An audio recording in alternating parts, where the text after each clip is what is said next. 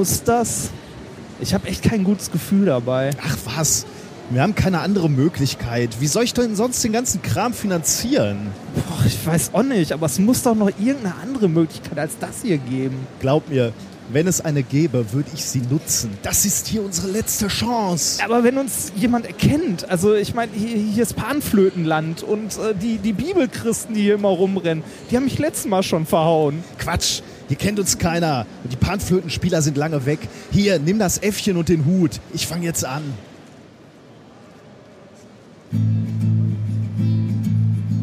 An der alten Uni nachts, mein Vollmond, wenn der Werwolf lacht, setze ich mich ganz nah zu dir und schreibe an dem wissenschaftlichen Papier. Fragst mich, warum wir hier sitzen, da siehst du unsere Deadline blitzen, Uni. Uni, so viel Uni, oh, du weißt, ich liebe dich, doch das bedeutet für dich nichts. Wie soll ich leben ohne Vertrag von DAE? Oh, du weißt, ich brauche dich. In deinen Laboren, da forsche ich. Du bist die Uni und ich dein Postdoc-Vampir. Vampir. Na, na, na, na, na, na. Na, na, na, na, na, na, böse durch den Wald, doch die Kaffeemaschine ist lange kalt. Die Fledermaus singt Liebeslieder und ich geb dir immer wieder mich. Ich schreib Anträge, meine Haut wird bleich. Alles zum Erhalt meines kleinen Forschungsreichs. Mein Doktorhut verfärbt sich rot. Wir lieben uns bis in den Tod, Tod, Tod. Bis in den Tod, oh, du weißt, ich liebe dich. Doch das bedeutet für dich nichts. Wie soll ich leben ohne Vertrag von DAE? Oh, oh, du weißt, ich brauche dich. In deinen Laboren, da forsche ich. Du bist die Uni und ich dein Postdoc-Vampir. Vampir. La, la, la,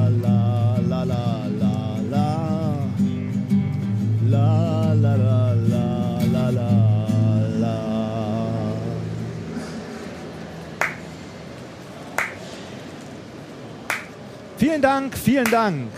Bitte eine kleine Spende in den Hut für die deutsche Forschung. Ich würde sagen, ähm, ist doch ganz gut gelaufen. Äh, vielleicht versuchen wir es gleich nochmal am Bahnhof. Ähm, wie viel haben wir denn im Hut? Ah, es reicht so gerade eben für die Mensa.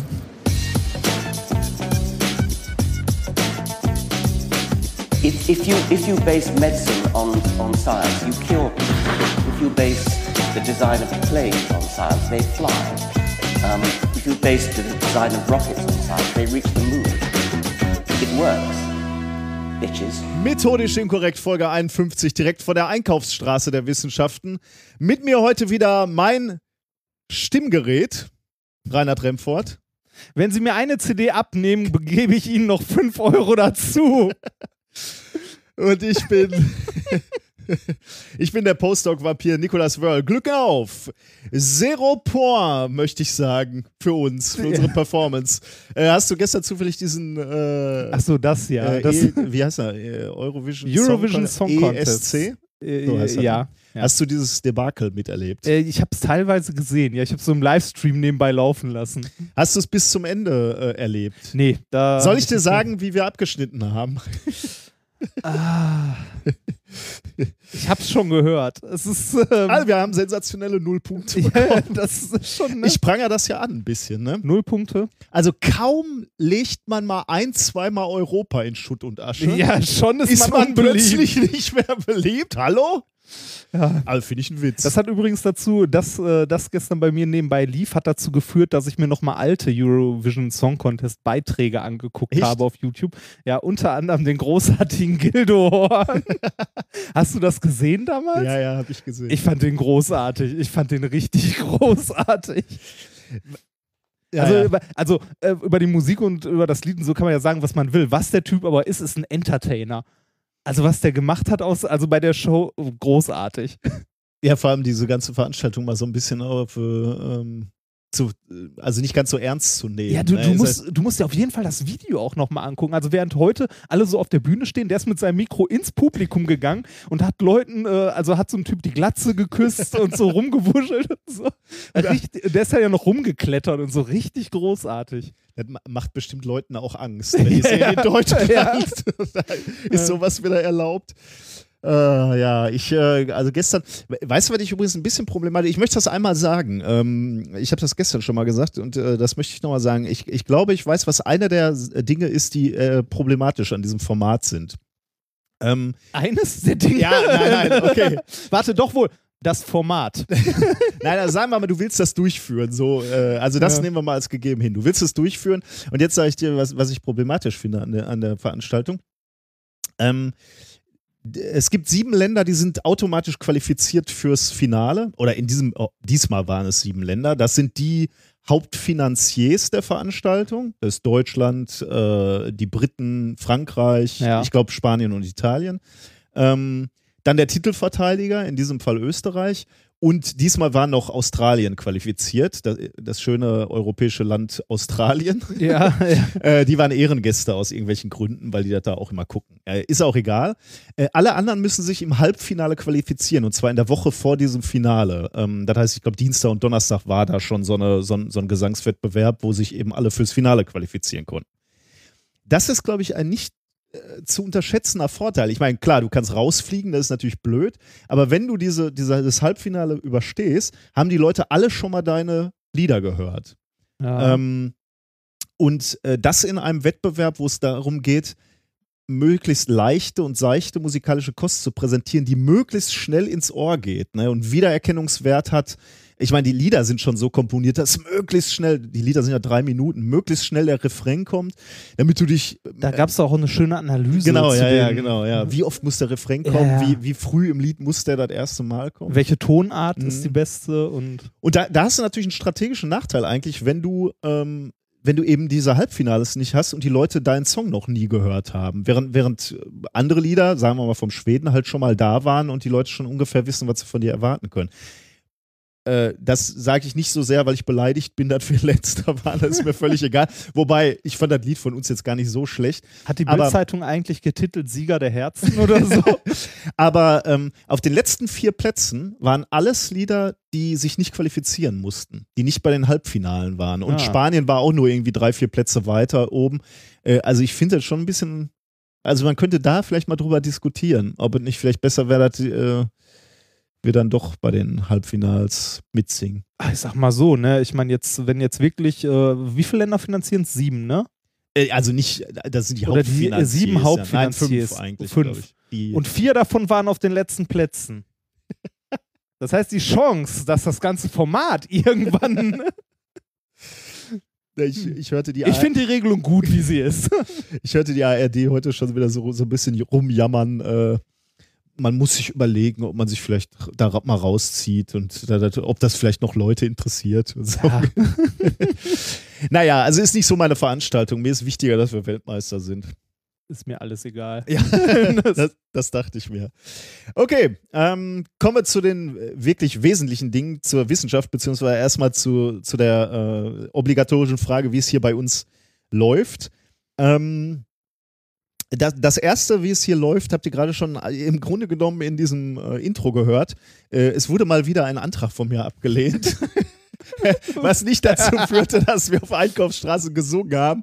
Aber die, äh, die Idee äh, dieses Intros ist, ist darin entstanden, in meiner Verzweiflung und Trauer darüber. Ja, wir sind mal wieder abgesägt worden. Welcher war's? Ähm, diesmal, ja, das war auch der Schwächste, sagen wir mal so. Das war dieser politische, den ich etwas strategisch äh, ähm, äh, geschrieben hatte, weil der, weil er mit einem Land war, äh, was gefördert werden sollte. Ah. Aber ich habe die Begründung noch nicht gelesen, deswegen kann ich, kann ich da jetzt relativ wenig zu sagen, woran es gelegen hab, hat. Woran ich gelegen habe. wir werden sehen. Ja, genau. Und dann kannst du Wie, schon, wie, wie viel dann Volumen, nimmst du das Äffchen wie, viel, wie viel Volumen hatte der für uns? Ja, das wäre schon nicht, ja, das wäre viel gewesen. Auch ja. von, ja, das war wirklich wieder Ja. viel. Äh, ich weiß nicht, irgendwie, ja, ich müsste nochmal nachgucken. Ich gucke lieber nicht, aber das war schon so eine halbe Million. Ja, Bei- jetzt heißt es halt wieder singen, mein Freund. Bei wem? Bei wem? Europäischer Förderer. Also, ja. Es heißt also wieder auf die Straße. Ja, auf zum, Euro, zum nächsten Eurovision Song Contest, Gute ne? Idee eigentlich. ja, damit mal Geld reinkommt. Ansonsten haben wir ähm, viel äh, ge, äh, gearbeitet hinter unseren, ähm, hinter, hinter den Kulissen. Dein Telefon brummt, mein Nee, lieber das, kann, Freund. das ist im Flugmodus. Warum brummt das? das? Alles unprofessionell, während es hinter den Kulissen hier professioneller geworden ist. Ja, sehr, sehr viel professioneller. Nein, wir arbeiten jetzt mit Ultraschall. Ähm, deswegen sind wir auch ein bisschen darauf angewiesen, wenn ihr irgendwas merkt, äh, dass irgendwas nicht so wuppt, wie es bisher gewuppt ist, äh, sagt mal bitte Bescheid oder schreibt was in die, in die, ähm, in die Kommentare. Eigentlich sollte alles äh, schöner und besser sein. Unser Sound sollte zum Beispiel auch erotischer klingen. Noch erotischer. Ja, genau. so erotisch, wie so Physiker Ah. klingen können. Wolle Rose kaufen. Das hab- ist also erotisch, wolle Rose kaufen. Ja, ja, so erotisch, wie es im Ruhrgebiet geht. Das ist zumindest so erotisch, wie die Inder glauben, wie, wie so ein Abend in einer Kneipe in, in Gelsenkirchen-Schalke sein kann. ähm, nein, also äh, wir haben so ein bisschen an den Einstellungen gespielt. Müsst ihr mal sagen, uns ein Feedback geben, ob das so einigermaßen okay ist oder ob da irgendwelche groben Patzer passiert sind.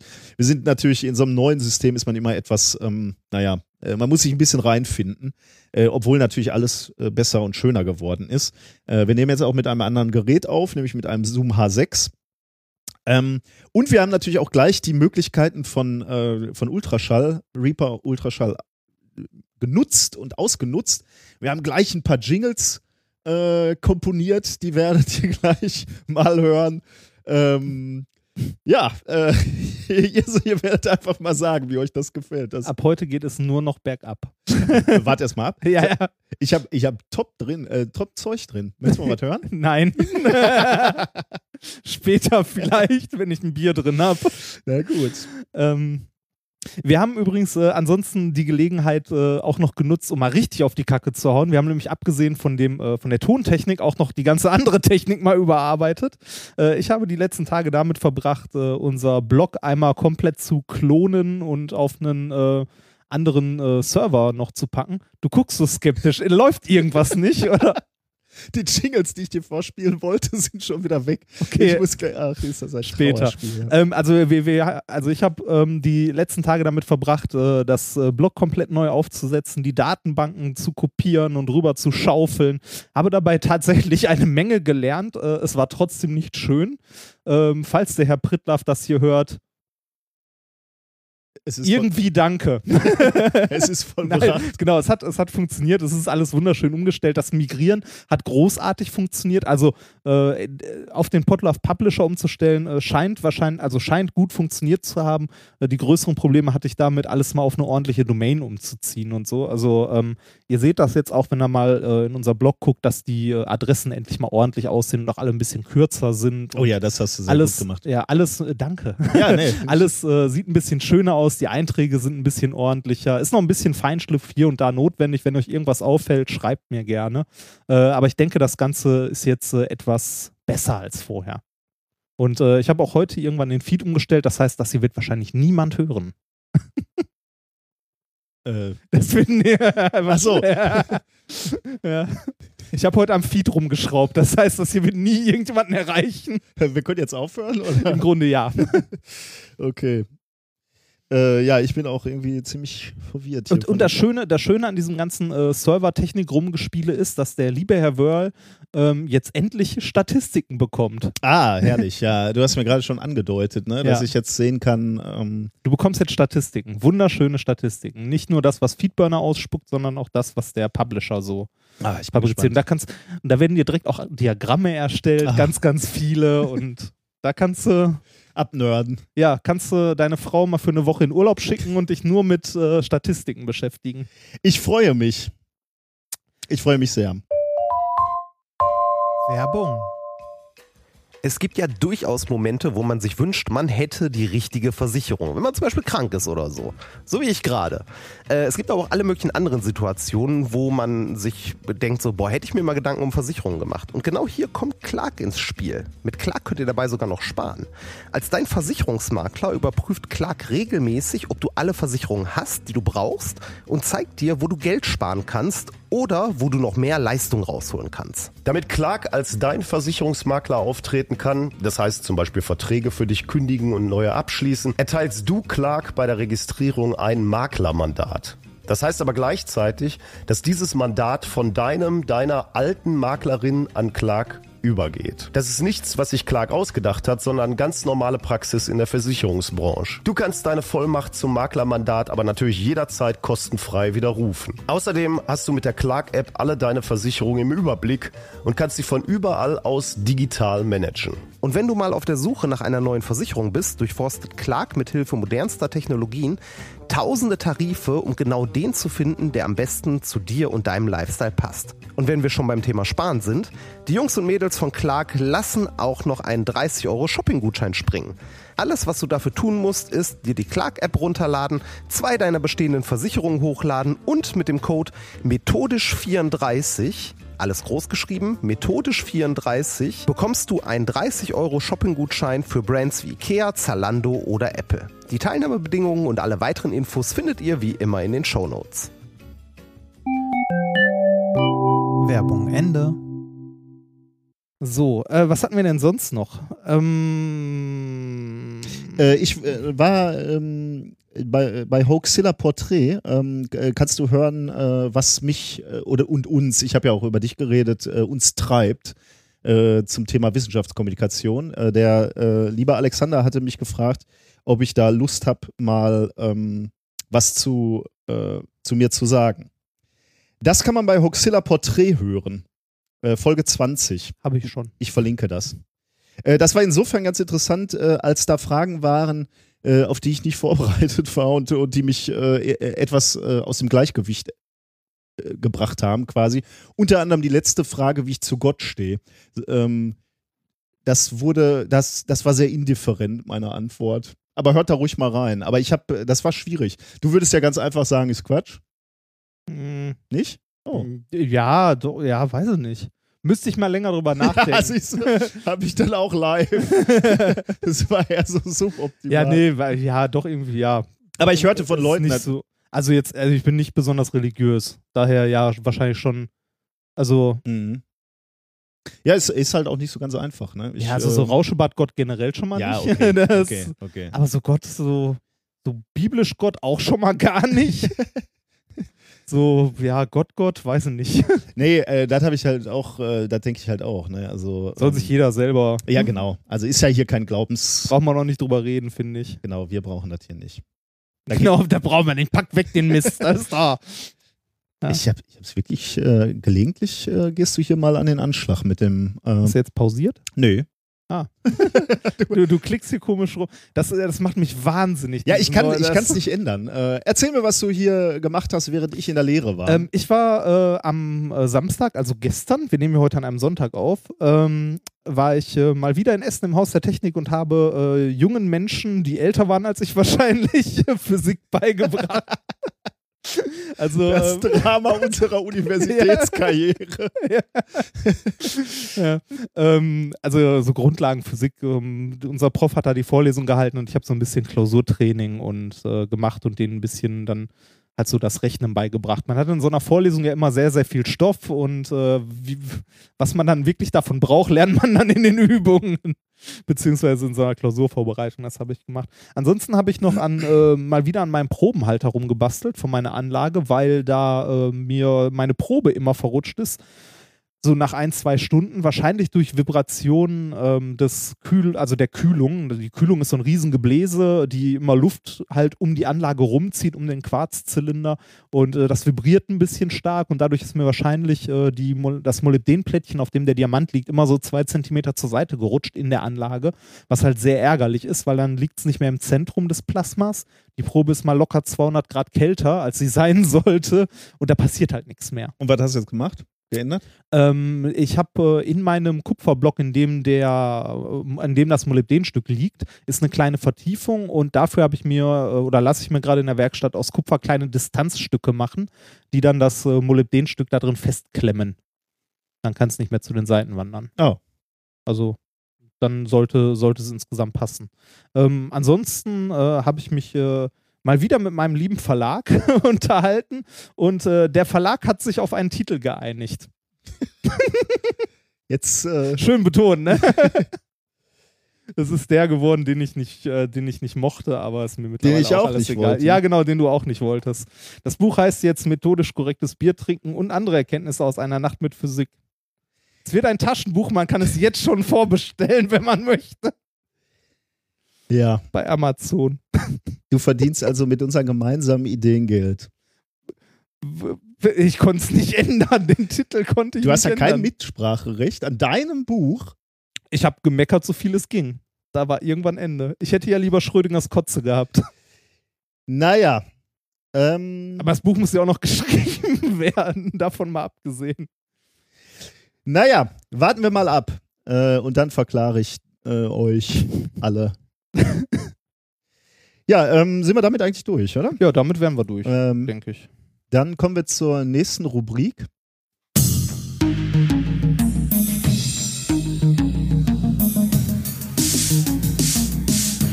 Die Story der Woche. Unsere Story der Woche handelt heute äh, von einem Pärchen, die aus Hamburg kommen äh, und die sich seit ja jetzt ziemlich genau fünf Jahren unermüdlich mit modernen Sagen, Wissenschaftskommunikation, wissenschaftlich kritischem Denken und geschichts- und kulturwissenschaftlichen Themen beschäftigen ähm, und eben zu diesen Themen einen Podcast produzieren. Dem nicht genug. Die beglücken uns auch noch, also immer vorausgesetzt, das stimmt hier, was ich sage, ne, Reinhard? Mhm. Äh, beglücken die uns ähm, mit, mit einem breiten Spektrum von anderen Angeboten. Also die äh, schreiben Bücher, äh, haben so eine äh, Web-TV-Show. Ähm, dabei sind die immer Menschen geblieben, haben ganz viele andere Menschen motiviert, äh, überhaupt mit dem Podcasten anzufangen. Und ich glaube, man kann sagen, die Podcast-Landschaft wäre sicherlich ein bisschen ärmer, wenn es die beiden nicht gäbe. Jetzt fragt ihr euch sicherlich, so tolle Menschen, so viele Projekte, Glaube nicht. So viele Folgen seit fünf Jahren, so viele private Zeit, die sie geopfert haben für, für Recherche, ähm, so viele nervige kleine Shitstörmchen, die sie so im Internet aushalten muss, müssten. Ähm, kann es sowas geben? Nee. Du Ist, bist. Sehr schön ausgedacht. Wir warten mal ab. Ähm, die Lösung, die Lösung gibt es wie immer natürlich am Ende der Sendung. Machen wir erstmal weiter. Genau. Ähm, die Themen, unsere ernsthaften Themen der Woche. Ähm, mein, mein erstes Thema, was, äh, was wir heute behandeln werden, läuft, äh, Quatsch, Quatsch heißt, das läuft wie geschmiert. Oh. Das passt ja, Ja. zu, zu unserem. Wohl nicht so ganz, ne? Also im Moment geht's, glaube ich, noch. Wir, sind, wir nehmen noch auf, Ah. aber schauen wir mal. Äh, Das äh, Thema Nummer zwei der heutigen Sendung heißt Neues vom 6 Millionen Taiwan-Dollar-Mann. Was? Was? Okay, schauen wir mal. Ähm, das dritte Thema lautet Das kurze Leben von Danger Mouse. Ich habe so das Gefühl, ich habe zum ersten Mal einen Titel genommen, der auch von dir hätte kommen Was, können. ja, das kann gut sein. Und äh, ich kläre im äh, Thema 4 die Frage, warum die Red Shirts wirklich sterben mussten. Hm. Also why the Red Shirt must die. Oh. Also wirklich, äh, Wirklich. Star Trek und so? Ja, ja. Cool. Ja, ja, ja, ja, nein, nicht wirklich. Aber, das, aber ich kläre die Frage, warum die Red Shirts immer sterben mussten. Das hat nämlich einen Grund. Oh, ich bin gespannt. Ja. Eine, Also es gibt jetzt Leute, die würden sagen, das liegt daran, dass, äh, dass äh, Nebendarsteller waren und keiner der Hauptdarsteller halt sterben durfte. Aber man musste irgendjemanden umbringen, um zu zeigen, wie dramatisch schlimm dieser Planet ist. Aber das ist alles Quatsch. Stimmt Okay. alles nicht. Und ich habe äh, tatsächlich heute äh, noch ein Thema dabei, extra für dich. Ähm, ist auch nur ganz kurz für den Anfang. Ähm, es ist ein Paper, äh, das, also bin ich heute Morgen drüber gestolpert, muss ich sagen. Äh, ich habe heute Morgen so ein bisschen rumgeklickt, weil ja nichts zu tun. Nebenbei halt noch ein paar Sachen auf den Server kopiert und habe ein ähm, Paper gefunden, äh, das ist erschienen in MBio. ist Open Access am 19.05.2015. Also wir sind jetzt schon mitten im Thema. Ne? Ja, ja, Ach so, genau. okay. ja, ja, ja, okay, aber, aber okay. ja, das, das, das werfe ich auch nur kurz ein. Ich habe da nicht viel zu gelesen. Ich habe das. Paper nicht gelesen. Nur so kurz den Artikel bei I Fucking Love Science. Ähm, und äh, das äh, Paper heißt äh, The Bamboo Eating Giant Panda Harbors, äh, Ah. Carnivore-like Gut Microbiome und so weiter und so weiter. Äh, es geht wieder um. ja, es, es, äh, es geht darum, ähm, die Wissenschaftler hier in dieser Studie haben sich angeguckt, ähm, und zwar genau das, was wir uns schon gefragt haben, was du halt äh, letztes Mal gesagt hast auch. Pandas essen halt ähm, hauptsächlich Bambus. Eigentlich äh, ist es komisch, weil es sind Bären und Bären ja eigentlich äh, Fleischfresser sind. Und äh, Pandas halt mach, äh, machen so eine freiwillige Diät, ne? Also die Los Vojos. Ähm, Wobei Los Vojos und Ja, Diät in einem ja. Satz ist so. Okay. Ähm, die äh, Wissenschaftler hier wollten sich jetzt mal angucken, ähm, ob sich denn e- evolutionsbedingt jetzt wenigstens die äh, Darmflora, äh, also die äh, Bakterien, die zur Verdauung da sind, Ja. ob die sich angepasst haben und halt auf äh, das Aufspalten von Pflanzenmaterial spezialisiert haben, wie es bei anderen Pflanzenfressern ist. Mhm. Nee. Gar nicht, nicht. angepasst. Nee, ich, gar ich, nicht. ich dachte, ich hätte beim Also- letzten Mal auch ein bisschen erzählt, dass da irgendwie so, so ansatzweise tatsächlich Bakterien sind, Also die nicht, irgendwelche äh, Enzyme Ja, bilden. ein bisschen vielleicht, aber bei weitem nicht so wie, äh, wie halt nur Pflanzenfresser. Die haben jetzt ein, also die haben äh, von, ich weiß nicht mehr, wie viele es waren, ich habe es gelesen heute, aber über 100 verschiedene ähm, Pandas haben die sich die Exkremente angeguckt und äh, die untersucht und haben da rausgefunden, dass Pandas, obwohl die fast nur Bambus essen, immer noch Darmbakterien und den Verdauungstrakt eines Fleischfressers haben. Hm. Ja, ja, ich meine, äh, Verdauungstrakt und, und Darm, äh, ich meine, das, das wird sicherlich auch relativ lange dauern, bis sich da sowas anpasst. Ne? Wobei ich jetzt auch tatsächlich gar nicht weiß, wann die Pandas umgestellt haben. Weiß ich auch Ähm, nicht, aber ich, äh, wie gesagt, könnte alle mal lesen, ist Open Access. Ähm, ich fand es nur ganz lustig, es passte so. Ähm, ich, wir haben ja relativ äh, viele Fragen bekommen äh, im, im, im Blog und äh, auch über Twitter und so äh, nach der Frage, okay, was machen denn jetzt eigentlich die äh, Pandas, wenn, wenn, der, wenn der Bambus abstirbt, also blüht und dann, dann vergeht? Ähm, ich ich habe überhaupt keine Antwort, ehrlich gesagt. Ich weiß es nicht, aber ich habe mal behauptet und, und, ähm, und, und ins Blog geschrieben und, und jetzt können wir es hier auch äh, mal, mal nochmal sagen, weil offensichtlich haben sich me mehrere Leute diese Frage gestellt. Ähm, äh, also ich, ich, ich denke mal, dass, dass in Asien, also da, wo die Pandas leben, es einfach auch unterschiedliche Sorten Bambus, Bambus, gibt. okay, da stirbt ja. halt nicht alle, das ist halt nicht so eine Monokultur wie bei uns. Äh, Wir hatten ja davon gesprochen, dass der gesamte Bambus eben von einer Pflanze abstammt, stammt zumindest der Bambus, der gemeine Gartenbambus, der in Europa dann so seinen Siegeszug antrat. Äh, aber ich, ich würde jetzt einfach mal so behaupten, in, in Asien gibt es halt ein paar mehr ähm, Bambuspflanzen und, da- und da stirbt, also die genetische Vielfalt in den Bambuspflanzen ist etwas größer und deshalb stirbt da nicht alles auf einmal ab. Weiß ich aber nicht. Aber das wäre meine Hoffnung für die Aber- putzigen Bären. Wie wie man sieht, ist das immer noch ein hochaktuelles Thema tatsächlich. Also es gibt immer noch Forscher, die sich wirklich damit beschäftigen, ähm, wie Pandas das, also warum Panda, Pandas das überhaupt machen, warum die Mhm. sich rein vegetarisch halt ernähren mittlerweile. Tja. Ja, kann man sich vorstellen. Ne? Äh, Also die- ich, es war wirklich, also ich meine, Dieses, also dieser nicht angepasste Verdauungstrakt, sagen die Forscher übrigens auch, könnte auch ein Hinweis darauf sein, ähm, warum äh, Pandas heutzutage fast ausgerottet sind. Weil die sich halt auch, äh, also nicht nur, weil Menschen die gejagt haben, keine Frage, das auf jeden Fall auch, aber auch, weil die sich halt wenig fortpflanzen und so und, und äh, ungern. ja, ja, ungern fortpflanzen.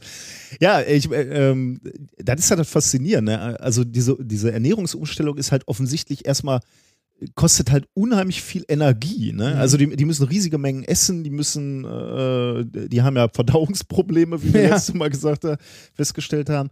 Ähm, dass die Natur trotzdem diesen, diesen, äh, diese, diesen komplizierten Weg auf sich nimmt, äh, kann ich mir gut vorstellen, dass das äh, Leute umtreibt und, und sich äh, Leute da ihr, ihre, ihr Forschungsleben rein investieren, um, um, um die, der Frage eben nachzugehen und zu, herauszufinden, woran kann das liegen. Ja. Ist, ja- ist ja schon Das, ungewöhnlich. ja, aber ich fand's, ich finde es toll, dass es immer noch ein wirklich richtig aktuelles Thema ist. Also man hätte jetzt Mhm. schon fast gedacht, so ja, im Naturkundemuseum steht's, da wird man schon eine Menge drüber wissen, aber tatsächlich ein hochaktuelles Thema.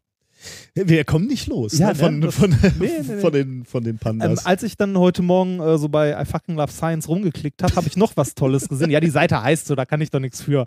Ähm, ähm, wie, äh, mit welchem Nobelpreisträger hast du noch mal beim Dinner gesessen und nicht äh, Ah. gewusst, dass es ein Nobelpreisträger Sir war? Croto. Sehr schön. Ich habe ein Video gesehen von Sir Croto, wie er sich äh, indirekt an uns rächt. Ehrlich? Ja. Oh Gott.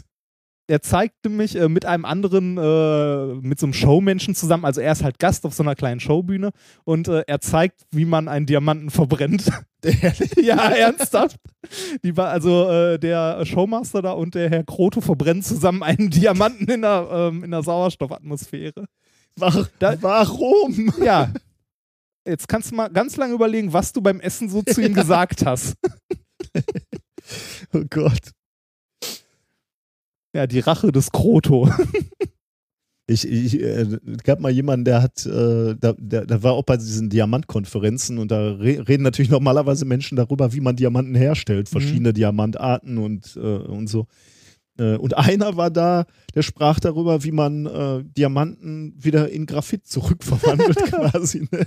Und der, das war so skurril, weil äh, wer sollte das Ja, wollen? ja. Ne? Ich meine, Ja, es ist natürlich nicht uninteressant, sich, sich die Prozesse anzugucken, um es nachher zu verhindern. Ja. Aber ähm, es ist halt schon doch lustig zu sehen, wie, wie dieser Mensch Diamantsubstrate kauft, um die dann in, in das verhältnismäßig wertlose Graphit umzuwandeln. Ah. Naja. Gut. Ähm, sollen wir mit den Themen starten? Ähm, ja, ich überlege gerade, ob wir schon Bier holen können. Ähm, lass uns ein Thema machen und dann machen wir kurze Bierpause. Du hast oder? nur Angst, dass es noch nicht kalt ist, oder? Ja, ich möchte ein kaltes Bier haben. Ja, so schönes Wetter heute. Ja, okay. Dann, Wir bleiben nämlich ich. thematisch einigermaßen beim, beim Diamant tatsächlich. Also mein, mein erstes Thema hat auch etwas mit Diamant zu tun. Äh, Das Thema heißt, das läuft wie geschmiert.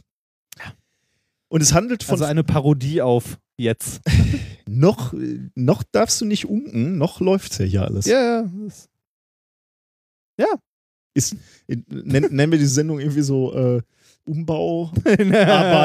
Ge gehen Sie bitte Ich- weiter, hier gibt's nichts ich hab- zu hören. Ich habe auf, also ich habe äh, das äh, Blog ja komplett neu aufgesetzt und auf unserem alten Blog noch einen Post hingeschrieben. Äh, auch während der Umbauarbeiten haben wir natürlich weiterhin für sie geöffnet. ja, habe ich gelesen. Habe ich sehr lustig gefunden. Äh, okay, es läuft wie geschmiert. Es läuft wie geschmiert. Handelt von Forschern des Argonne National Laboratories. Ähm, und denen ist es gelungen, Reibung, also die Reibung zwischen zwei Oberflächen, fast auf Null zu verringern. Und das ist natürlich spannend. Reibung klingt erstmal so langweilig, aber Reibung ist halt eins, wenn man es so will, ist eins der größten Probleme der Menschheit, würde ich sagen. Also auch eins der größten Ich wollte Äh, gerade sagen, das ist aber auch toll, dass wir sie haben. ja, richtig. Du, du hast natürlich recht. Äh, es wäre, vieles wäre auch etwas schwieriger, wenn, äh, wenn, wenn, wenn es Reibung nicht gäbe. Dann würden halt Dinge permanent vom Tisch fallen und so. ähm, äh, beziehungsweise wir könnten mit unserem Auto nicht mehr anhalten. Auf der anderen Seite, bleiben wir beim Auto, gibt es natürlich auch Situationen, wo man gerne die Reibung nach Möglichkeit verhindern wollen würde. Also wenn man beispielsweise an den Motor denkt oder, oder an den ja, Lager. Lager, genau. Also all diese Reibungsverluste an Energie, die summieren sich eben auf und führen dazu, dass so ein Auto nur bedingt effizient ist, äh, trotz all dieser Jahre und Jahrzehnte an Verbesserungen. Also es gibt Situationen, wo man ganz gerne Reibung vermeiden würde. Ähm, und das ist den Forschern jetzt gelungen am Argonne National Lab. Und äh, ich muss dazu eine kleine Anekdote erzählen, weil ich war schon mal am Argonne National Lab. Oh, und das war für mich wichtig. wo ist das? Äh, das ist in der Nähe von Chicago. Äh, Mag sogar noch Chicago sein, aber dann, ich musste da relativ weit rausfahren. Wahrscheinlich ist es immer noch äh, Stadtgebiet von Chicago. Ähm, das war meine erste Dienstreise für einen Vortrag, die äh, außerhalb von Europa war. Oh. Und ähm, die war auch bewusst ohne unseren Prof. Ähm, also ich habe äh, hab mich da angemeldet und ich wusste, unser Prof ist nicht da. Bis dahin hatte ich immer so Vorträge, wo ich wusste, er ist da und im Zweifelsfall boxt er mich raus, sozusagen. Ne? Und das war das erste Mal weit, weit weg von zu Hause, sozusagen. Also ich war nicht zum ersten Mal weit, weit weg von zu Hause, aber die erste längere Dienstreise, so sollte ich sagen. Ähm, es war das Thema meiner Doktorarbeit. Ich war so etwa zwei, zwei Jahre in meine Doktorarbeit. Ich, also ich hatte schon, schon relativ viele Experimente und Analysen gemacht. Und ich bin da hingefahren und wollte, wollte, wollte zeigen, was ich für ein geiler Typ bin. Ne? Also wie viel, wie viel Wissen ich auch da zu den Nanodiamanten, das war mein Thema in, den, in, den, in der Doktorarbeit, hatte. Und da bin ich da hingefahren, um da äh, mitmischen zu können. Ähm, aber war natürlich entsprechend nervös. Und als dann der Tag meines Vortrags kam, bin ich aufgewacht in meinem, äh, in meinem Hotel und habe so für einen Moment gedacht, wenn ich jetzt nicht hingehe, Fällt es niemandem auf. wird es keiner merken. also ich war halt alleine da. Ja. Das hätte hier nie einer erfahren. Damals war es ja noch nicht so, dass die ja Vorträge irgendwie übertragen wurden, Mhm. auch nicht, nicht mal aufgezeichnet wurden oder so. Ich habe so einen Moment gedacht, weil ich so, so eine Angst hatte, es würde keiner merken. Du kannst jetzt hier im Bett liegen bleiben. und dann äh, bin ich aufgestanden und habe doch den Vortrag gehalten. Vor all diesen Experten, weiß ich, 200 Experten, vor denen ich echt Angst hatte, auch so, dass die meine Sachen auseinandernehmen Mhm. und mich fertig machen. Ähm, und es war gut, äh, es ist gut gelaufen.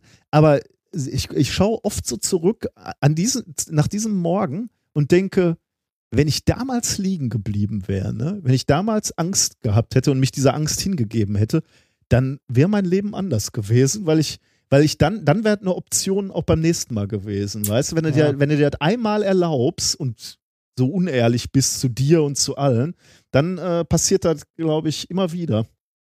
Deswegen mein Appell hier an die Jugend, an, an die Jugend, also nicht zwingend an dich, aber nein, du hast, du hast ja äh, solche Sachen, solche Situationen mehr als genug hinter dir, aber Ja, aber äh, tatsächlich hatte ich. Äh, lass, lass mich da noch, ja. stellt euch den Ängsten, wenn, wenn ihr sowas habt, äh, denn äh, nur da, wo es wirklich unbequem ist, ähm, da, ähm, da- da ist Entwicklungspotenzial so für, für einen menschlich. Ne? Also äh, in der Komfortzone wirst du halt, ähm, wirst du halt nicht besser. Äh, genau sowas hatte ich halt auch ein, zwei Mal, dass ich wirklich äh, vor einer Bühne oder so gestanden habe und mir gedacht habe, so, kannst jetzt auch einfach sagen, du bist krank oder so und kommst nicht und dann ist halt egal, aber im Nachhinein war es dann doch gut, das gemacht zu haben. Ja, ja, du darfst dir sowas eigentlich nicht erlauben. Ja. Und ich, äh, wie gesagt, ich glaube, wenn du damit anfängst, wenn, wenn du irgendwann, also ganz im Gegenteil, ich glaube, wenn man, wenn, wenn man merkt, dass man vor einer Situation Angst hat, dann sollte man die äh, Situation auch suchen. Es sei denn, sie ist objektiv lebensbedrohlich, dann vielleicht eher nicht. Ja. Aber ansonsten. Also okay, aber das, das äh, verbindet mich quasi mit, äh, mit dem Argon National Lab ähm, und, und deswegen erinnere ich mich da immer sehr gerne dran. Aber jetzt, heute geht es natürlich um was völlig anderes. Es geht um ein Paper, das heißt Macroscale Super Lubricity Enabled by Graphene Nano Scroll Formation. Äh, veröffentlicht am 14. Mai 2015 im Science Magazin. Uh. Okay, jetzt im Titel stand schon Super Lubricity. Das würde man so im Deutschen äh, übersetzen mit Supraschmierfähigkeit. Was verstehen wir darunter? Also du, du wankst so mit dem Kopf. Ich habe das natürlich nachgeguckt. Also ich kannte tatsächlich nur Super Lubricity. Ich musste tatsächlich nach dem deutschen Wort nach, äh, also musste ich googeln. Leitfähigkeit? Steht, also in, in, äh, in, in der Wikipedia steht das als Schmier? Supraschmierfähigkeit, ja. Wobei tatsächlich, ich, ich kann dein Naserümpfen verstehen, denn eigentlich hat es gleich nicht sehr viel mit Schmieren zu tun, äh, äh, wenn ihr gleich hört, worum es, worum es in diesem Paper wirklich geht. Ähm, also was ist Supraschmierfähigkeit? Das ist ein Phänomen, bei dem die Reibung zwischen Oberflächen fast vollständig verschwindet. Ähm, und äh, Supraschmierfähigkeit tritt dann auf, wenn zwei kristalline Oberflächen ähm, trocken aufeinander gleiten und zwar trocken zueinander unpassend. Ähm? Das erkläre ich jetzt gleich. Äh, Das hängt nämlich zusammen mit einem, äh, mit einem Phänomen, äh, welches man Inkommensurabilität nennt. Ist, ist ein Fachbegriff der, aus dem Fachbereich der Kristallographie. Das machen wir aber, wir lassen diese ganzen Fachausdrücke jetzt weg und wir nehmen ein Modell. Oh. Ich habe dir hier zwei Lego ähm. Platten mitgebracht. Also die Platten, wo man Häuser mit Lego draufbaut. Da hat Also man ja. die, die, die ähm, wenn sie einmal zusammen sind, nie wieder getrennt werden können. Es gibt mittlerweile von Lego so, äh, so Werkzeug, mit dem du Ernsthaft? das so auseinanderhebeln kannst, ja. Hat Da- dein Sohn da, sowas? Ja, mehr als genug davon. Ernst, ja. du hast ihm so ein Werkzeug gegeben? Nein, das, das ist in den Packungen drin. Würde ich ihm wegnehmen. Hallo? Das, aus dem soll doch mal ein Mann werden, oder nicht? Und das führt nur über blutige Fingernägel. Ja, natürlich. Ja, und abgebrochene Zähne und so. Stimmt. Wieso das- der später mal seine denn bitte- Bierflasche? ja, was ist das denn bitte für ein verweichlichter Mist? Also, Du machst dir keine Vorstellung. Du machst dir keine Vorstellung, wie den, wie den, wie, wie der Jugend, die nach uns kommt, das Leben äh, erleichtert wird. Ja, gibt's Das- nicht mehr. äh, wie, wie, wie funktioniert dieses? Äh, Hebelwerkzeug. Ja. Ich bring's dir beim nächsten Mal mit. ich bitte darum.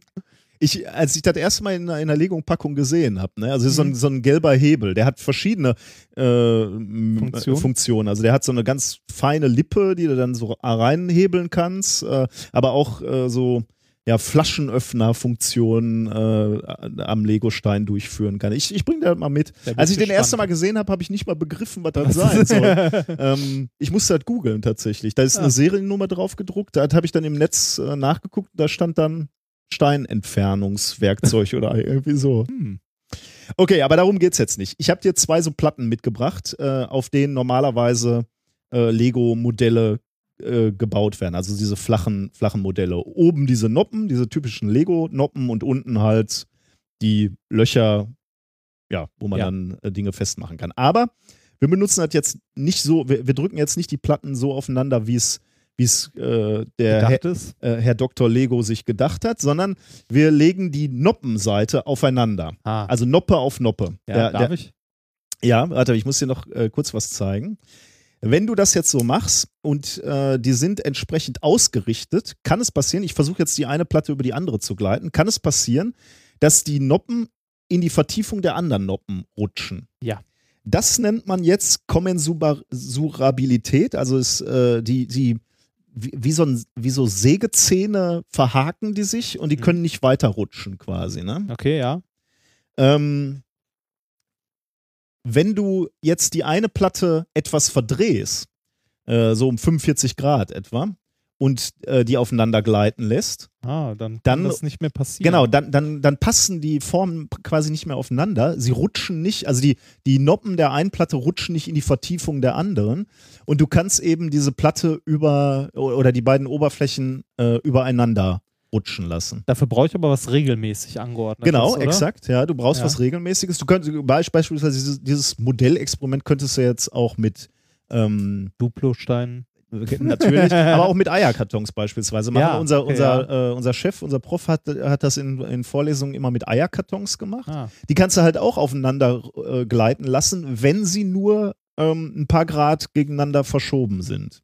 Oder mit dieser, ähm, mit dieser, ähm, äh, diese, diese äh, akustische Dämm. Äh, Achso, so Material. Pyramidenzeug. Genau, damit könntest du natürlich auch. Also machen. das, also Eierkartons. Ja, genau. ja, nur teurer halt. Ne?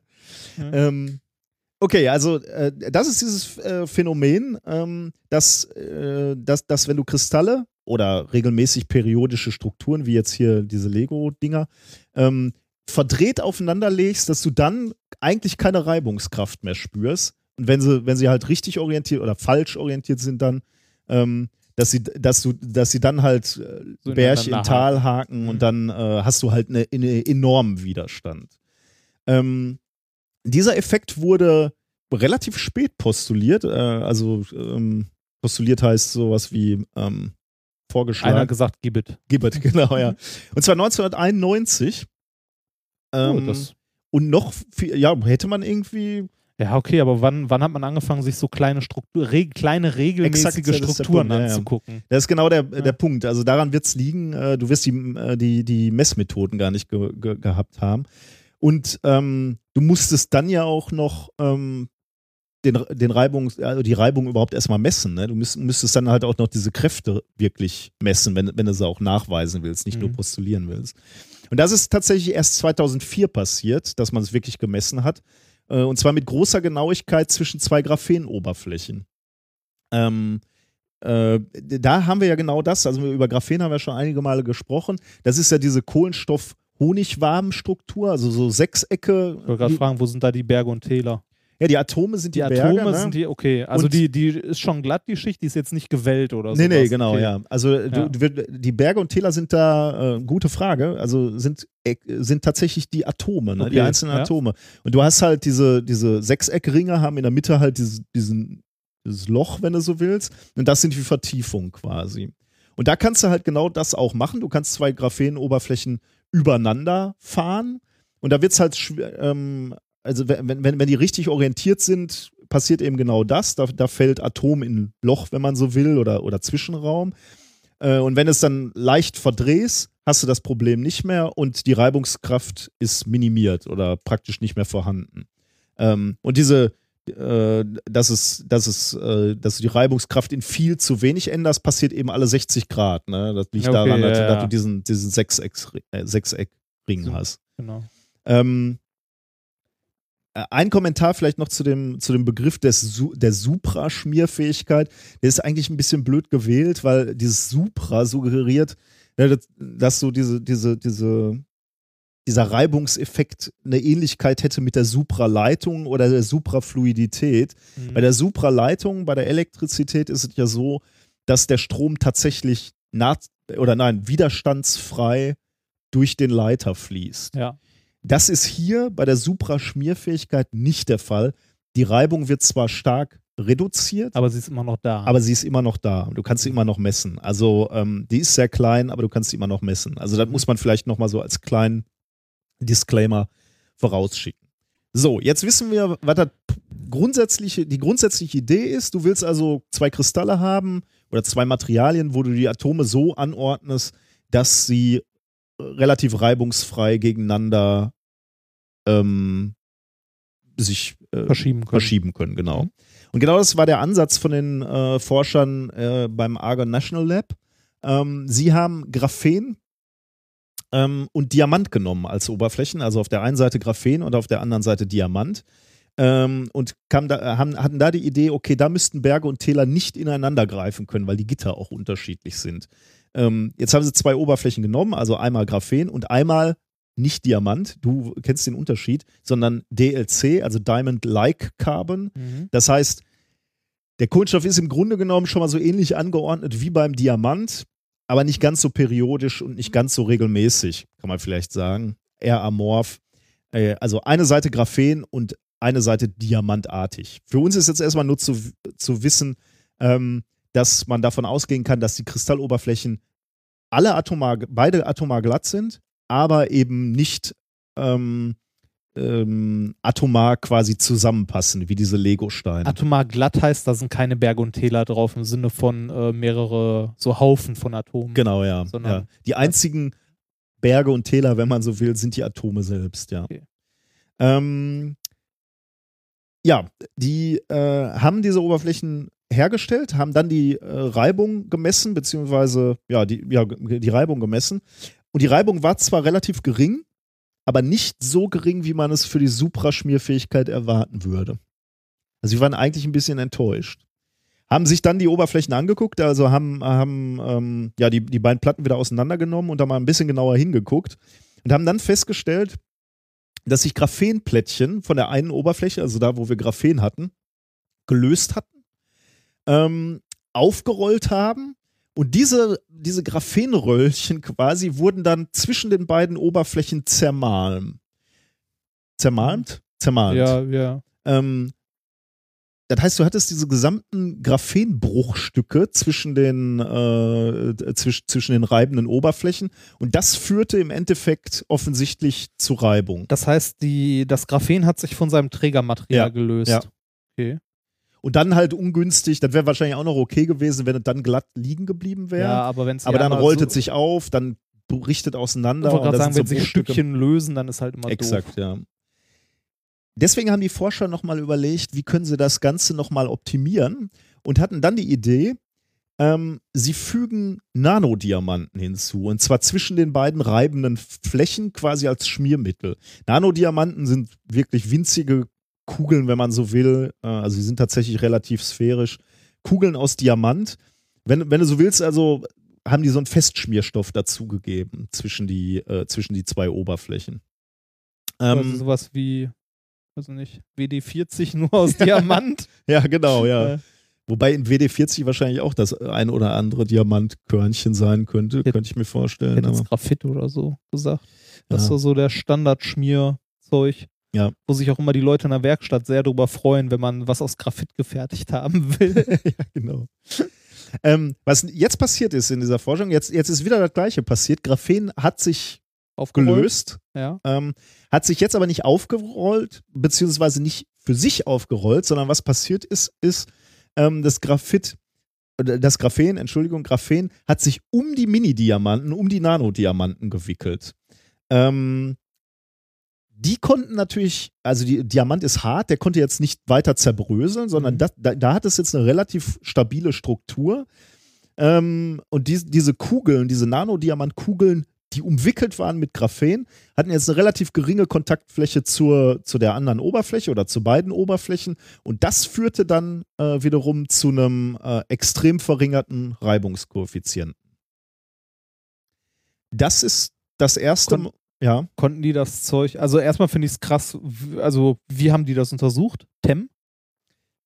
Äh, also das, da muss ich einen kleinen Kle- Disclaimer setzen. Ich kam an das Paper nicht dran. Wir Ah. haben nämlich, äh, das ist zwar in Science, aber Science Express und wir Ah. haben Unsere Universität hat kein Abo für dieses Science Ja, Express. Da Schade. müssen wir wahrscheinlich nochmal äh, extra berappen. Ich habe versucht, alle möglichen Informationen zu, zu diesem Paper äh, zu bekommen. Ähm, das kann ich dir jetzt leider nicht beantworten, Ah, weil wir ausgeschlossen sind Ja, aus das- unserer eigenen Community. Ja, das ist halt, ne? Ja, Es ist ein Trauerspiel, Ja, oder? das ist traurig. Weil wir, wir, aber haben ja da- da, wir haben ja das Science-Abo, ne? Ja, ich, aber ich weiß, nochmal noch mal extra, ne? naja. So, naja. Ich finde das auch mal sehr traurig. Ist das erste Mal, dass äh, so ein Phänomen, also äh, dieses, der Supra-Schmierfähigkeit ähm, an makroskopischen Objekten entdeckt und gemessen wurde. Äh, das gab es halt bisher nicht. Bisher hast du halt zwei winzige Graphenkristalle genommen und da hast, hast du es schon, schon beobachten können, aber eben noch nicht, ähm, ja, makroskopisch ist vielleicht ein bisschen mutig gesagt, aber mikroskopisch, zumindest mikroskopischen Maßstäben, äh, wurde das vorher noch nie gemacht. Ähm, und hier, ähm, ich, was ich auch noch relativ charmant finde, ist, dass das sehr realistische Oberflächen sind. Also DLC kann man herstellen. Ich wollte gerade sagen, DLC haben sie wahrscheinlich genommen als eine Seite, weil es äh, gerade für Verschleißschichten eine Standardbeschichtung ist. Also Ja. für Lager, für, ähm, für irgendwelche, also für Flächen, an denen Reibung stattfindet, Mhm. für Bohrer oder ähnliches, ist das halt wirklich eine, äh, eine Standardbeschichtung heutzutage. D- Dieses Experiment, das es vorher gab, Graphen auf Graphen, ist halt, ja, ist ganz interessant, aber wirst halt vermutlich nicht nutzen können. Ne? Du wirst Also wenn, äh, das ist schon gut zu wissen, wenn du dein Graphen im, Lega- im Regal halt stapelst und das aufeinander legst, musst halt aufpassen, ne? nicht, dass dir der ganze Stapel da da sind wir wieder bei deinem, bei deinem Elementesetzkasten. Ja. Ne? In dem Fach Ja. Graphen ist halt immer nur eine Lage, weil der Rest hier runter. Da, da hat uns, äh, haben uns übrigens mehrere Ich Hörer weiß, auf ja. Twitter uns auch geschrieben, es gibt echt Leute, die machen das. Die, machen, die, die verkaufen die Dinger. Das ist gar nicht so teuer, 20.000 oder so für ein. Also auch mit den, also mit den halbwegs gefährlichen Sachen drin, dann halt in irgendwelchen Verbindungen oder so nochmal und dann immer in so kleinen Acrylwürfelchen. Bitte bestell das Finde ich nicht. ja toll. Bitte bestell das Ja. nicht in China. ah, Ähm, ja, die, die Forscher, das noch als letzten Satz, haben, haben dann diese reibungslosen Oberflächen auch unter verschiedenen Bedingungen äh, ausprobiert. Höhere Last, verschiedene Temperaturen, das hat alles funktioniert. Also zumindest in dem Rahmen, ähm, äh, wel, welcher da ausprobiert wurde. Das einzig Kritische ist wohl die, die Feuchtigkeit. Also wenn Luftfeuchtigkeit über 30 Prozent liegt, ähm, hast du ein Problem mit diesem Material, dann äh, steigt der, der Reibungswiderstand wieder äh, massiv an. Hm. Äh, was aber, also es gibt natürlich Anwendungen, wo du mit Feuchtigkeit relativ wenig Probleme hast. Weltall. Genau, Satelliten, ne? ähm, Satelliten und äh, auch da musst du dir halt, das ist übrigens gar nicht so trivial, ne? Äh, ähm, Schmiermittel für den Weltraum sich zu überlegen, äh, da, da musst du halt nochmal über ganz andere, da, da kannst du ja kein Öl, benutzen Genau, beispielsweise. Das dampft halt sofort weg. Genau, ja. Du musst dir also völlig neue Materialien, trockenen Schmiermittel einfallen lassen, die, die da oben bei den Bedingungen funktionieren. Da hat unser lieber Professor auch dran gearbeitet. Ja. Ne? Bei uns liegt ja hier in seinem, In seiner kleinen Vitrine liegt ja noch ein äh, Lager von einem Satelliten, an dem er mal gearbeitet Äh, hat. Finde ich ja auch irgendwie ziemlich cool. Äh, so Sat wenn, wenn du weißt, es gibt Satelliten, die irgendwie mit deinem äh, Schmiermittel Ja. funktionieren, ist irgendwie Ja. schon, schon cool. Oder, ja, Wobei er, er hat da auch immer davon gesprochen, äh, als die Dinger entwickelt wurden, äh, das sind ja so Zero-Failure-Teile, ne? Da, da, da darf halt nichts passieren. Ne? Du hast Ja. halt kein Ersatzlager dabei. Wenn, wenn das Ding kaputt geht, Ich wollte gerade sagen, das, das ist dann die andere heißt Das, das, ich, das ne? ist dann die andere Variante, ne? Äh, wenn du da sitzt und du genau weißt, dein Lager hat's kaputt gemacht. Ja, genau. Also, Ja. äh, wenn, wenn der Satellit, der ja wirklich viel Geld kostet, hochfliegt und sich irgendwann nicht mehr drehen kann, dann ist halt relativ schnell klar, auf wen gezeigt wird. Ja. Aber dazu muss man ja auch sagen, die Dinger äh, werden ja nicht irgendwie gebaut und dann hochgeschossen, sondern die sind dann ja so ein Jahr in einer Weltraumsimulation Hochvakuumkammer und haben Tests ohne Ende, ähm, also müssen Tests ohne Ende über sich ergehen lassen und dann werden die erst hochgeschossen. Nicht, dass wir hier unsere Steuergelder verschwenden. Das stimmt, ja. Das machen andere.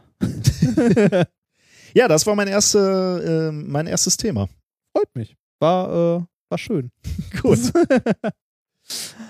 Ähm, ja, machen wir direkt weiter, oder? Ja. Oder so, ach nee, Quatsch. Bier. Ich gehe Bier holen. ich gehe Bier holen. Echt? Das kannst du gleich bei der Musik machen, oder? Wir machen noch, wir machen noch ein Thema. Das ist hundertprozentig schon kalt. Wir müssen erstmal arbeiten. Du musst erstmal arbeiten. Ich habe die ganzen letzten Tage gearbeitet. Außerdem ist heute Sonntag. Thema 2. Es ist immer gut, gut äh, den Mitarbeiter zu motivieren. So, Ja. ne? so, niedergeschlagen jetzt das zweite Thema Ja. runter. Thema zu hämmern. 2. Oder du machst es jetzt so super schnell. So. Ja. Thema 2. Neues vom 6 Millionen Taiwan-Dollar-Mann. Du gibst dir aber Mühe. Ja. Ähm, äh, findest du den Titel komisch? Ja, nein, vielleicht. Ja, aber man muss es ja im Kontext sehen. Ich finde alle Teile Ja, okay, okay. Okay, der 6 Millionen Taiwan-Dollar-Mann ist Okay. sowas wie die Budget-Version des 6 Millionen Dollar-Manns. Ich, ich weiß ehrlich gesagt nicht mehr genau, was Taiwan-Dollar wert sind. Liegt da schon der. Äh, Äh, ich habe es heute noch nachgeguckt. Es, es sind, glaube ich, äh, boah, ich habe so viele Währungen nachgeguckt, weil ich. du wolltest irgendwie auf 6 Millionen kommen? Nee, den, den, den 6 Millionen, äh, also es sollte angelegt an den 6 Millionen Dollar Mann sein, natürlich. Äh, ich habe mehrere nachgeguckt und habe mich dann für die äh, Heimatwährung der Autoren entschieden. Ah. Deshalb Taiwan-Dollar. Ich hatte erst nach Yen geguckt und Rubel und sonstigen. Äh, äh, ist aber alles in der gleichen Größenordnung, so in etwa. Äh, Der Taiwan-Dollar ist genauso hoch oder niedrig wie der Rubel? das ist größenordnungstechnisch. Okay. Also ich glaube, 6 Millionen Taiwan-Dollar sind so 200.000 Euro. Ich kann mich nicht mehr dran erinnern. Okay, ja, gut. Ich war, müsste man auch nochmal nachgucken. Auf jeden Fall nicht viel. Äh, wie gesagt, es ist sowas wie die äh, Budget-Version des 6 Millionen Dollar Manns. Ähm, und ähm, es geht in dieser, also in dieser Studie oder in diesem Paper, das ich vorstellen möchte, geht es um etwas, das jeder 6 Millionen Dollar Mann braucht, weil wie entsteht ein 6 Millionen Dollar Mann, wie wir alle wissen? Genauso wie Robocop. Ähm, genauso wie Robocop. Also Robocop habe ich nie gesehen. Bah. Eben mal dieses, dieses Abschätzige. äh, 6 Millionen, irgendein Reicher wird, nee, irgendein Soldat wird umgebaut, ne? Richtig, ein, so ein, Sold also ein schwer verletzter Polizist, Soldat ja. oder Polizist. schwer, wichtig immer schwer verletzter Polizist oder ähnliches. Ähm, und was geht so als erstes kaputt, wenn man in die Luft gesprengt wird? Muskeln. also äh, schauen wir, wie wir künstliche Muskeln bauen. Gut, okay. Und äh, genau darum geht es in diesem Paper. Es wurden künstliche Muskeln gebaut. Und äh, da wir die Budget-Version haben, ähm, woraus baut man künstliche Muskeln in der Low-Budget-Version? Gummibänder. Na, fast. Zwiebeln. Ehrlich? Das Paper heißt Onion Artif- Artificial Muscles. ja, ehrlich. Geil. Ja, ist geil. Ist schön, ne? Ich finde das auch sehr, sehr schön, weil das biologisch und so, äh, also so für den Biounterricht, die, die Latte hängt halt tief, ne? Ich meine, das ist das, was sich jeder als erstes unter Mikroskop anguckt, wenn er Zellen sehen will, ne? Halt äh, Zwiebel schälen und unter das Mikroskop legen und sich die heute angucken. Man sieht wunderschön große Zellen. Und äh, ich, ich finde die äh, find, find cool, dass die Autoren das so unprätentiös dann äh, darstellen. Ne? ne? Also die hätten ja auch sagen können, äh, bioinspirierte Ja. Muskelfasern für die äh, Cyborg. Ja. bla bla bla. Nein. Aber sie sagen, Künstliche Zwiebel. Zwiebelmuskeln. gut, ja, way to go. ja. ähm, die Forscher kommen, wie schon gesagt, aus Taiwan von der National Taiwan University und äh, ein paar von den Forschern von der University of Waterloo. Du hast sofort, man hat sofort, man hat es sofort im Ohr, oder? Gib mir Kaugummi. Es ist von äh, Chin Chun Chen, Wen Pin Sin Pe. Oh, ich lass das. Ähm, erschienen am 5.5.2015 in Applied Physics Oh, Letters. nice. Also, ähm, künstliche Muskeln. Künstliche Muskeln an sich sind äh, eigentlich nichts anderes als weiche Aktoren.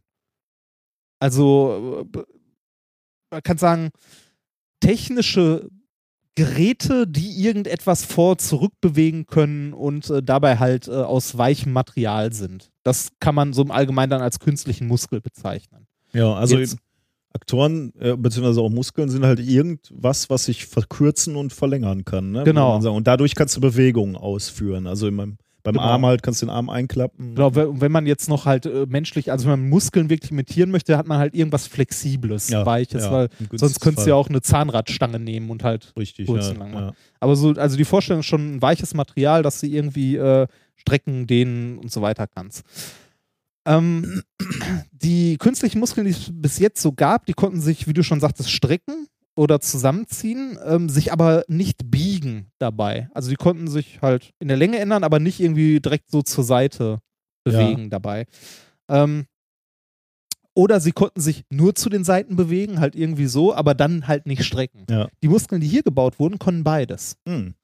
Und äh, die Gruppe hat sich, um diese Muskeln zu bauen, die St- Zellstruktur von Zwiebelschalen angeguckt und äh, herausgefunden, dass sich die gewellte Struktur dieser ähm, Zwiebelschalen, also dieser Zellwände, ähm, also der oberen und unteren Zellwände, gut zur Herstellung von Aktoren eignet, die sich äh, strecken und zusammenziehen können und gleichzeitig auch verbiegen können. Und zwar je nach angelegter Spannung. Wie die das Ding genau gebaut haben, erzähle ich gleich. Mhm. Also unter Muskeln, man darf sich jetzt leider nicht so ein 30 Zentimeter Ding vorstellen. So Bizeps. Weil, ja, richtig. es sei denn, man nimmt irgendwie verdammt große, verdammt Zwiebeln? große Zwiebeln. Aber naja, ähm, die Zellschichtdicke von so einer Zwiebelschale, die die hier genommen haben, ist 20 bis 30 Mikrometer. Die haben gesagt, die haben die genommen, weil die halt, also die wollten generell erstmal eine Zellstruktur nehmen, um das auszuprobieren, haben dann gesagt, okay, Zwiebel ist leicht zu präparieren, wie schon gesagt. Und diese Wellenstruktur der Zellwände eignet sich wohl sehr, sehr gut, um diese künstlichen Muskeln zu bauen. Wenn man jetzt so eine Zwiebel schält und so ein bisschen Zwiebelschale in der Hand hat ähm, und man nur die Zellstruktur haben möchte, muss man erstmal den ganzen anderen Rotz wegbekommen. Das heißt, äh, was ist in so einer Zwiebelschale hauptsächlich drin? Was in vielen biologischen Wasser. Materialien drin ist, genau, Wasser. Das Wasser äh, haben sie rausbekommen, indem sie das ganze Gefrier getrocknet haben. Also Gefriertrocknen ist auch was, was man so mit den äh, Bofrost-Sachen macht und so. ähm, das heißt, unter, man äh, setzt das Ganze in ein Vakuum, die Sachen. Also man äh, pumpt die Luft ab und ähm, lässt das dann so gefrieren, dass ähm, das, äh, ja, wie soll man sagen, dass das äh, Wasser, das da drin ist, direkt von der Eis in die Gasphase halt übergeht, dass man halt das Wasser wegpumpt, Ja. sozusagen. Ähm, nach dem Trocknen, also nachdem dieser Vorgang abgelaufen ist, sind die Zellwände sehr brüchig. Die äh, Zellwände bestehen dann zu ein, äh, 21% aus Zellulose und zu 36,6% aus Hemicellulose und 42,4% Pektin. Durch das fehlende Wasser verbinden sich äh, die Zellulose und die Hemicellulose, also diese, diese andere Art von Zellulose. Und dadurch, dass sie sich verbinden, äh, wird, wird das halt sehr starr und brüchig, Okay. Die, äh, die Zellstruktur. Das will man ja eigentlich nicht haben. Genau, das will man eigentlich nicht haben und genau deshalb ähm, wird im zweiten Schritt die äh, Hemicellulose, ich hoffe, ich spreche das richtig aus und das heißt nicht irgendwie anders, die Hemicellulose entfernt und zwar durch ein Säurebad. Also diese gefriergetrocknete Zwiebel, Zwiebelschalen, ich stelle mir das vor, wie die Leute im Labor stehen und da Zwiebeln schälen. Äh, in dem Paper sind übrigens tatsächlich Bilder davon, wie sie eine Zwiebel schälen. Das sind dann so, ähm, also diese Schritte, die ich hier beschreibe, tatsächlich so in Bildern gezeigt. Die Zwiebel, die Zwiebelschale, die getrocknete Zwiebelschale. Ähm, also in einem Säurebad wird ein, wird ein Großteil dieser Hemicellulose entfernt und äh, dadurch wird ähm, die Zellwand wieder elastisch. danach äh, werden beide Seiten der, äh, ja, dieser übrig gebliebenen Zellstruktur mit Gold bespattert, also bedampft, kann man sagen. Und äh, dabei wird eine Seite mit ein bisschen mehr Gold bedampft als die andere. Okay. Das heißt, wir haben jetzt also dieses, dieses Gerüst äh, der Zwiebelschalen, was halt oben und unten sehr wellig ist, diese Zellstruktur. Beide Seiten mit Gold bedampft, die eine Seite ein bisschen dicker als die andere. So. Dann haben sie das Ganze eingespannt, dieses Stück Zwiebelschale, und da Spannung angelegt. Bei äh, 0 bis 50 Volt ähm, pass also passiert etwas durch die unterschiedliche Dicke des Goldes an den beiden Seiten. Und zwar die Seite, die weniger Gold aufgedampft Die hat. wird ist- wärmer, ne? Oder? Oh nee, Mm, okay. Also erstmal ich hätte gedacht, der, der, der elektrische Widerstand müsste größer sein. es, da. es fließt ja kein Strom in dem Sinne. Die sind ja. Ähm, Achso, du hast du nicht gerade gesagt, du legst, du legst nur eine Spannung genau, an? du legst. Achso, okay. legst also okay, es, okay. es fließt wahrscheinlich Strom, aber nicht viel. okay. mhm. Ähm, Hm. du legst erstmal nur eine Spannung an, dass sie sich halt aufladen. Und ähm, dadurch ähm, ja, äh, faltet sich diese Struktur auf der Zwiebelschale. Und die äh, weniger bedampfte Seite ist dabei beweglicher als die mehr bedampfte Seite, weil da halt weniger Gold drauf ist. okay, Das heißt, die ist flexibler aber warum fa- faltet die sich auf? durch die Spannung, die angelegt wird. Falten? Inwiefern? Ja, also die, die, die streckt sich halt, dadurch, dass man eine Spannung anlegt. Hm, okay. Kann ich dir jetzt leider nicht Ja, ja, genauer. ich, ich versuche mir das gerade vorzustellen, genauer erklären. ähm, dadurch biegt sich diese Zwiebelschale halt zu der einen Seite. Wie so ein Bimetall, Ja. wenn man sich Also man ja, vorstellen. könnte, kann, kann durchaus, also sagen wir mal, wenn, wenn die Oberfläche relativ rau ist, könnte man sich das vielleicht vorstellen. Also die Ladungsträger insgesamt versuchen sich abzustoßen. Äh, die ist ja, also die ist ja wellig, die Ja. Seite. Ja, okay, ja. Und dann hast du halt, wenn du so einen Berg hast und da sind Ladungsträger drin und die wollen maximal weit voneinander sein, dass sich das dann vielleicht streckt. Okay, Ja. na gut. ähm, Ah, nee, hast du gesagt, durch die Spannung wird es jetzt welliger oder wie? nee, äh, dadurch streckt sich die. ja, ja. Hm, Ja, Ja, okay, vielleicht kann man sich das so vorstellen. Ja. Äh, bei Spannung zwischen 50 und 1000 Volt hingegen, also wenn man. Mein Gott. Ja, das ist geil, ne? Hab ich auch so überlegt. Okay. Äh, Was das für Gespräche sein müssen im Meeting, ne? Lass uns eine Zwiebel nehmen und 1000 Volt anlegen. Das Naja, ganz ehrlich, du bist mit deiner Gurke ja nicht so viel weiter Ja, davon sind entfernt. nur Ne? 230 Volt. Und das ist Wechselstrom. Wir sind halt gescheitert, weil wir nicht die Tau also ähm, Wir- 32C3, macht euch auf was gefasst. mit vergoldeter Gurke, oder? vergoldeter Gurke und ein Transformator mit Ja. auf 1000 Volt. Sie lebt! Also, wenn man die Spannung noch weiter in die Höhe treibt, dann passiert folgendes: und zwar die gegenüberliegenden Zellwände ziehen sich an. Okay. Kann man sich vorstellen. Die. Spannung höher wird, dann halt ziehen die sich an. Und dadurch, dass. Ja, ehrlich gesagt kann ich mir das nicht vorstellen, aber also die sind gleich gepolt oder ist auf der einen Seite. Nee, eine Plus, eine Minus. Achso, ja, dann ja. Ja. Okay. Also ziehen sich halt an, wenn Ja. man eine sehr, sehr hohe Spannung anlegt, also bis zu 1000 Volt. Und äh, durch, das, ähm, durch das Quetschen der Wände dieser Zellstruktur ähm, biegt sich der, ähm, also streckt sich der ganze, also die ganze Zwiebel Ja, sozusagen. das kann man sich vorstellen. und biegt sich dann auch in die andere Richtung. okay, das weiß ich jetzt wieder nicht. Oder nee, warum- warte mal, was ist die andere Richtung? Das müsste ich nochmal nachgucken. Auf jeden Fall, warte mal, habe ich es mir aufgeschrieben? Bäh, bäh, bäh, bäh. Ne, ne, ne. Weiß ich nicht. Nee, habe ich mir nicht aufgeschrieben. Also die- auf jeden, Fall, die auf, jeden Fall, auf jeden Fall streckt sich das Ja. Ganze und zwar bis zu einem Millimeter. von, von welcher Ausgangslänge? Stand da nicht. also, oder ich habe es zumindest nicht gelesen, ähm, aber den Bildern nach zu urteilen war das Ding so ein Zentimeter lang. Okay, ich sagen. 10 Prozent wäre das. Das wäre Ja. natürlich schon mal nicht, nicht wenig. Also, und eine äh, Kraft von 20 äh, Mikronewton. Das Ganze aus. Ja, gut. Also da, auch da müsste man sich jetzt fragen, wie, wie, wie, wie dick war das, ne? Wenn du, wenn du davon dann mehrere übereinander packen würdest, dann kommt man ja sicherlich auf sinnvolle Kräfte, dass man mal, auch mal was hochheben kann. Aber Ja, also äh, im Großen und Ganzen ging es da auch nicht drum, sondern äh, das Paper wollte halt hauptsächlich zeigen, dass man ähm, vorhandene Zellstrukturen, die halt schon besondere Eigenschaften haben, nutzen kann, um daraus halt äh, Aktoren zum Beispiel zu bauen. Die äh, lieben Forscher schreiben auch am Ende des Papers, dass es prinzipiell eine Vielzahl potenziell interessanter Zellstrukturen gibt, die man für solche oder andere Anwendungen nutzen könnte. Die haben aus diesen, äh, aus diesen Zwiebelhäutchen, ähm, haben die auch eine kleine Pinzette gebaut. ja. Dazu gibt es dann auch noch äh, Bilder in dem Paper. Ja, ist ja, ist ja immer interessant, ne? wenn man versucht, gleich die biologischen Strukturen zu nutzen, die ja hoch ähm, engineert sind, Genau, ja, sozusagen. und du ich- hast halt irgendwas, was schon, schon irgendwie für irgendeinen Anwendungsfall von der Natur optimiert wurde. Ich glaube jetzt nicht, dass äh, die Natur Zwiebeln dafür optimiert hat, um, um daraus äh, kleine Aktoren zu bauen. Nee, nee, aber ich meine, die Zellen sind halt äh, schon mal relativ gut da drin, ähm, flexibel zu sein und, und Okay, Wasser ja. zu speichern Ja. und, und dadurch halt dicker und dünner zu werden als, als, Okay, als ja, das Element, als Bauelement. Also das ist natürlich schon, das ist schon hoch, äh, sch- hoch optimiert, würde ich sagen. Also Aber, also ich muss sagen, ich frage mich bei solchen Papern immer, wer kommt auf die Idee, halt tatsächlich wirklich so eine einzelne, also die haben, im Grunde haben die ja wirklich Folgendes gemacht, die haben eine Zwiebel genommen, ne- ein Stück Pelle abgezogen, da einen kleinen Streifen rausgeschnitten, also ähm, ein paar, paar Millimeter, Zentimeter, auf beide Seiten Gold aufgedampft und dann mal eine Spannung angelegt und geguckt, was passiert. bestimmt ist das so gewesen. Weißt du noch, wie wir hier immer. Den ähm, Forschungsantrag würde ich gern mal lesen. Das. Wir haben ja immer, wenn, wenn wir, ähm, wenn wir Kinderuni hier hatten, wir, wir haben mal Leute durch, durch die Labore oder Kinder, Sch- Schüler immer durch die äh, Labore geführt.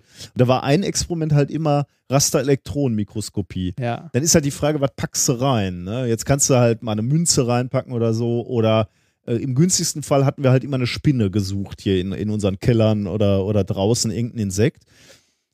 Das kannst du dir erstmal gr- grundsätzlich nur schwer im, im Rasterelektronenmikroskop angucken. Das musst du halt auch vergolden, damit äh, die Elektronen, die bei, bei so einem Rasterelektronenmikroskop benutzt werden, abgeführt, abgeleitet werden können. Das heißt, wir haben halt auch Spinnen, Fliegen, was auch immer, vergoldet. Ja, ja. Und die vergoldet und ins Rem gepackt. Jetzt haben die wahrscheinlich auch eine Laborführung Ja. gehabt, wollten den Kindern zeigen, komm, wir gucken uns mal hier diese, diese Strukturen, die ihr schon aus dem Biologieunterricht an, unter einem ordentlichen Mikroskop an, haben das vergoldet und dann lacht das da schon rum. Und dann haben sie sich halt nachher gedacht, sollen wir mal Spannung anlegen? ja. Wahrscheinlich wirklich. Wahrscheinlich Ja. war das so. Dann haben sie gesehen, krass, bewegt sich. Ja, ja, genau. Und das siehst du dann. Warte mal, das siehst du doch wahrscheinlich schon, wenn du das ins, ins Rasterelektronenmikroskop packst, Ah. damit Elektronen draufballerst, dann lädt sich das langsam auf Dann, und dann macht das wahrscheinlich schon so. und dann shiftet das, genau. Dann, dann Ja. siehst du, dass sich das bewegt im Elektronenmikroskop. Und dann hatten die schon mal eine, einen Hinweis da drauf Ja. und haben gesehen, okay, da könnte was möglich sein. Ja, und, und dann haben sie halt gedacht, wie machen wir daraus ein Paper? Was macht Zwiebelmuskeln? wir, wir legen mal ordentlich Spannung an und gucken, ja, so war das. Jetzt, wir, wir haben soeben gelöst, wie es Ja. zu diesem Paper kam. Wo wurde das veröffentlicht? ähm, äh, relativ hochwertig. Äh, was war's? Ähm, Applied Physics Letters. Guck, ich habe immer nur die Fliegen, Fünfter, fünfter. Fliegen mit Gold bespattert, habe mich geärgert, hat sich die Flügel wieder bewegen und habe nichts nix kapiert. Das sind die Guten. Ja. Deshalb bist du hier Ja. und die in Taiwan. genau. Ja, schön, aber toll. Ja, ich glaube nicht, dass wir daraus davon noch mal was hören werden. Ich glaube- die brauchen. ja, vielleicht beim IG Nobelpreis, wer weiß. Wobei dafür ist es Nee, zu nah. ist, ja, ja, das ist noch nicht zu skurril, äh, noch nicht skurril genug. Ja, ich glaube, da wird kein 6 Millionen Taiwan-Dollar-Mann rausgebaut, oder? Ich weiß ich nicht, vielleicht ein kleiner. Ein sehr kleiner vielleicht, ja. Ähm, ja, das war's, oder? Das, ja, das war's schon. Dann kommen wir jetzt zum ersten Höhepunkt dieser Sendung. Ja. Noch ein Höhepunkt. Ihr jagt ja einen Höhepunkt im Grunde genommen. Boah, nee, das, Nee, nee. boah, das, das ist heute alles viel zu trashig, mal ganz ehrlich. Ey, das, irgendwo ist gut. Ja, äh, wir, wir haben unsere Unschuld verloren. Äh, wir kommen zum ersten Höhepunkt, nämlich dem ersten Jingle. Äh, wir machen nämlich jetzt das Experiment der Woche und dazu haben wir einen äh, Jingle komponiert. War vorher sonst nicht immer noch Musik? Äh, das kommt danach. Das kommt danach. Das haben wir Okay. mal gemacht, wie wir wollten. Echt? Ja. Zwar nicht strukturiert, das glaube ich nicht. Nein, das war strukturiert. Nein, eigentlich. Egal, ja. Reinhard, fahr ab! Liest du das auch? Wieso weint das hier? Hm, gestern ging es noch.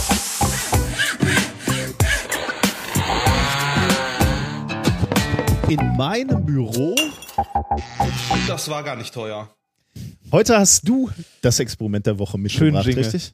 Schöner Jingle, den du da gebastelt hast. Ja, äh, das Experiment der Woche habe ich heute mal wieder mitgebracht. Und zwar ähm, ist das äh, ein, äh, also sollen wir erstmal das Bier aufmachen. Ich bitte drum, ja. Äh, Das Bier, das wir heute trinken, ist ein äh, Altenmünster Brauerbier. Urig würzig. Allgäuer Brauhaus. Aus Kempten. Aus Kempten? aus Kempten, oder? Wer hat uns das Ja, denn Kempten. geschickt? Das wissen wir nicht mehr. Ne? Das, haben wir es draufgeschrieben? Ich glaube nicht. Jetzt, äh, Ja, gut, aber äh, unbekannterweise, also nicht unbekannterweise, sondern vergessenerweise. Ist, ja, Vielen Dank fürs Bier. Prost.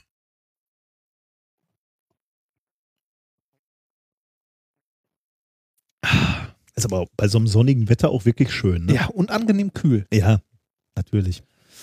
Du hast uns ein schön, Ähm, schönes Ja, Experiment mitgebracht. das äh, Experiment der Woche, das wir heute haben, äh, ist äh, eher durch einen Zufall in diese Sendung gespült worden. Sozusagen. Und zwar äh, nach unserer letzten Arbeitsgruppenbesprechung, äh, an der du ja leider nicht teilnehmen konntest, weil du hier äh, Anträge äh, vor dich hinschreiben musstest. Dringend. abgelehnt bekommen Ja, soll, musstest. Genau.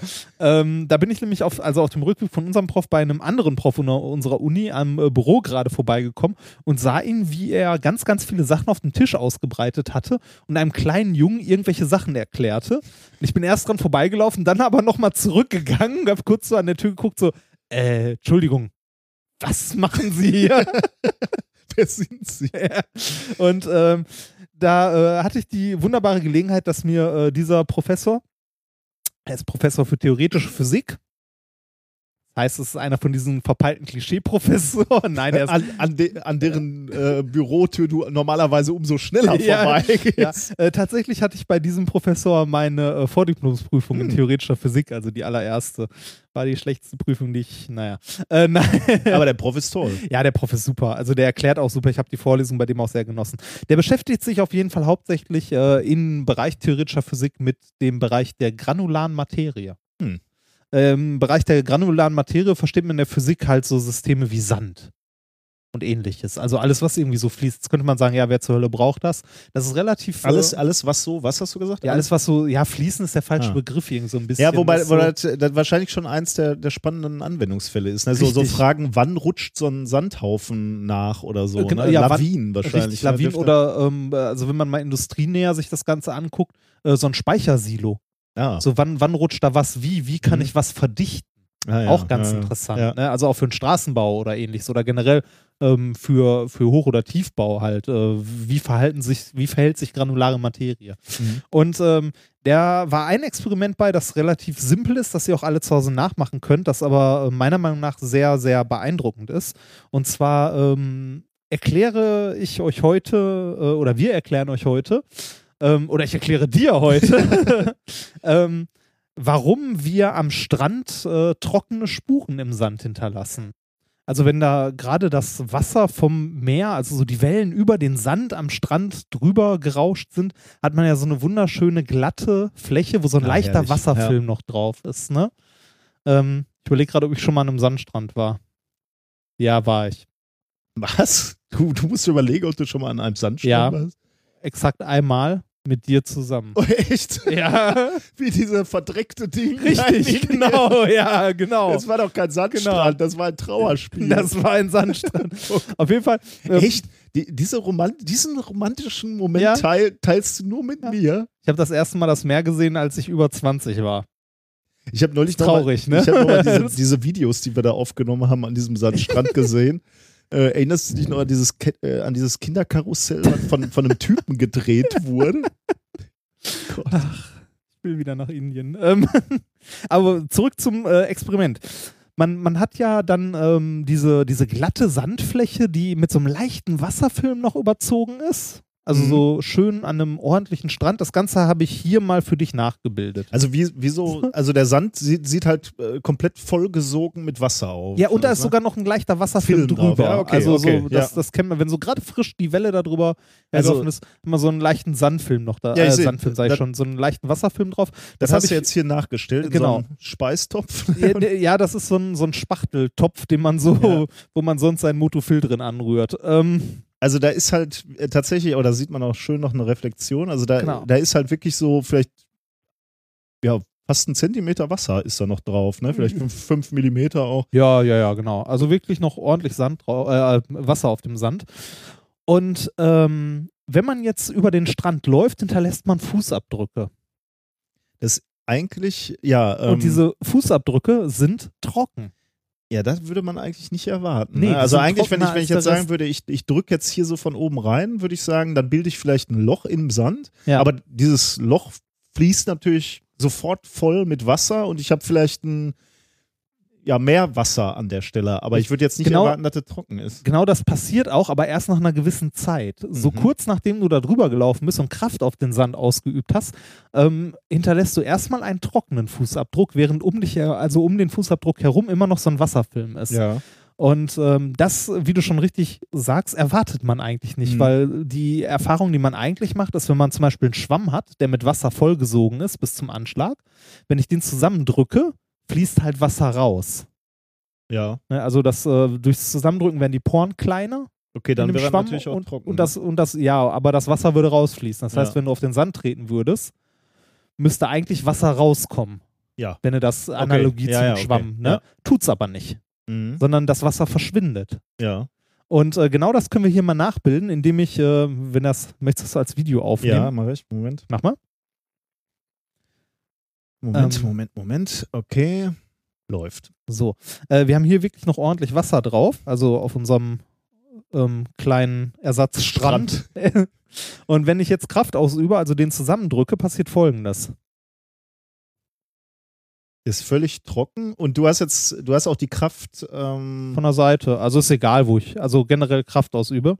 Man sieht, ist der. also du hast ihn jetzt komprimiert äh, über, über den Rand, ne? du hast diesen Genau. Becher so ein bisschen gedrückt und du lässt dann aber auch wieder los und ähm, Ja. das Wasser ist jetzt verschwunden erstmal so Genau. für mich. Also ich kann, kann kein Wasser mehr sehen. Der Sand ist natürlich noch feucht, aber eben äh, das Wasser ist weg, was gerade noch so mit fünf Millimetern ähm, auf, auf, der, auf der Oberseite äh, stand, ist jetzt völlig verschwunden. Ja? Genau, das ist halt äh, wie so ein Antischwamm, kann man sagen. Ne? Dadurch, dass ich drücke, nimmt der, nimmt der, lass mal deine Kamera weiterlaufen, nimmt der Schwamm Wasser auf. Was jetzt, ich kann aber den Ursprungszustand wiederherstellen, indem ich das Ganze ein bisschen. Oh. Schüttel. Also du Genau. schüttelst jetzt so ganz galant, würde ich Ja. sagen. Ähm, warte mal, ich nehme nochmal ein Video auf. Wir machen das Experiment nochmal. Jetzt nochmal. Ähm, okay. So, wir haben hier unseren Wasserfilm oben auf dem Sand. Jetzt drücke ich das Ganze zusammen. Und es ist weg.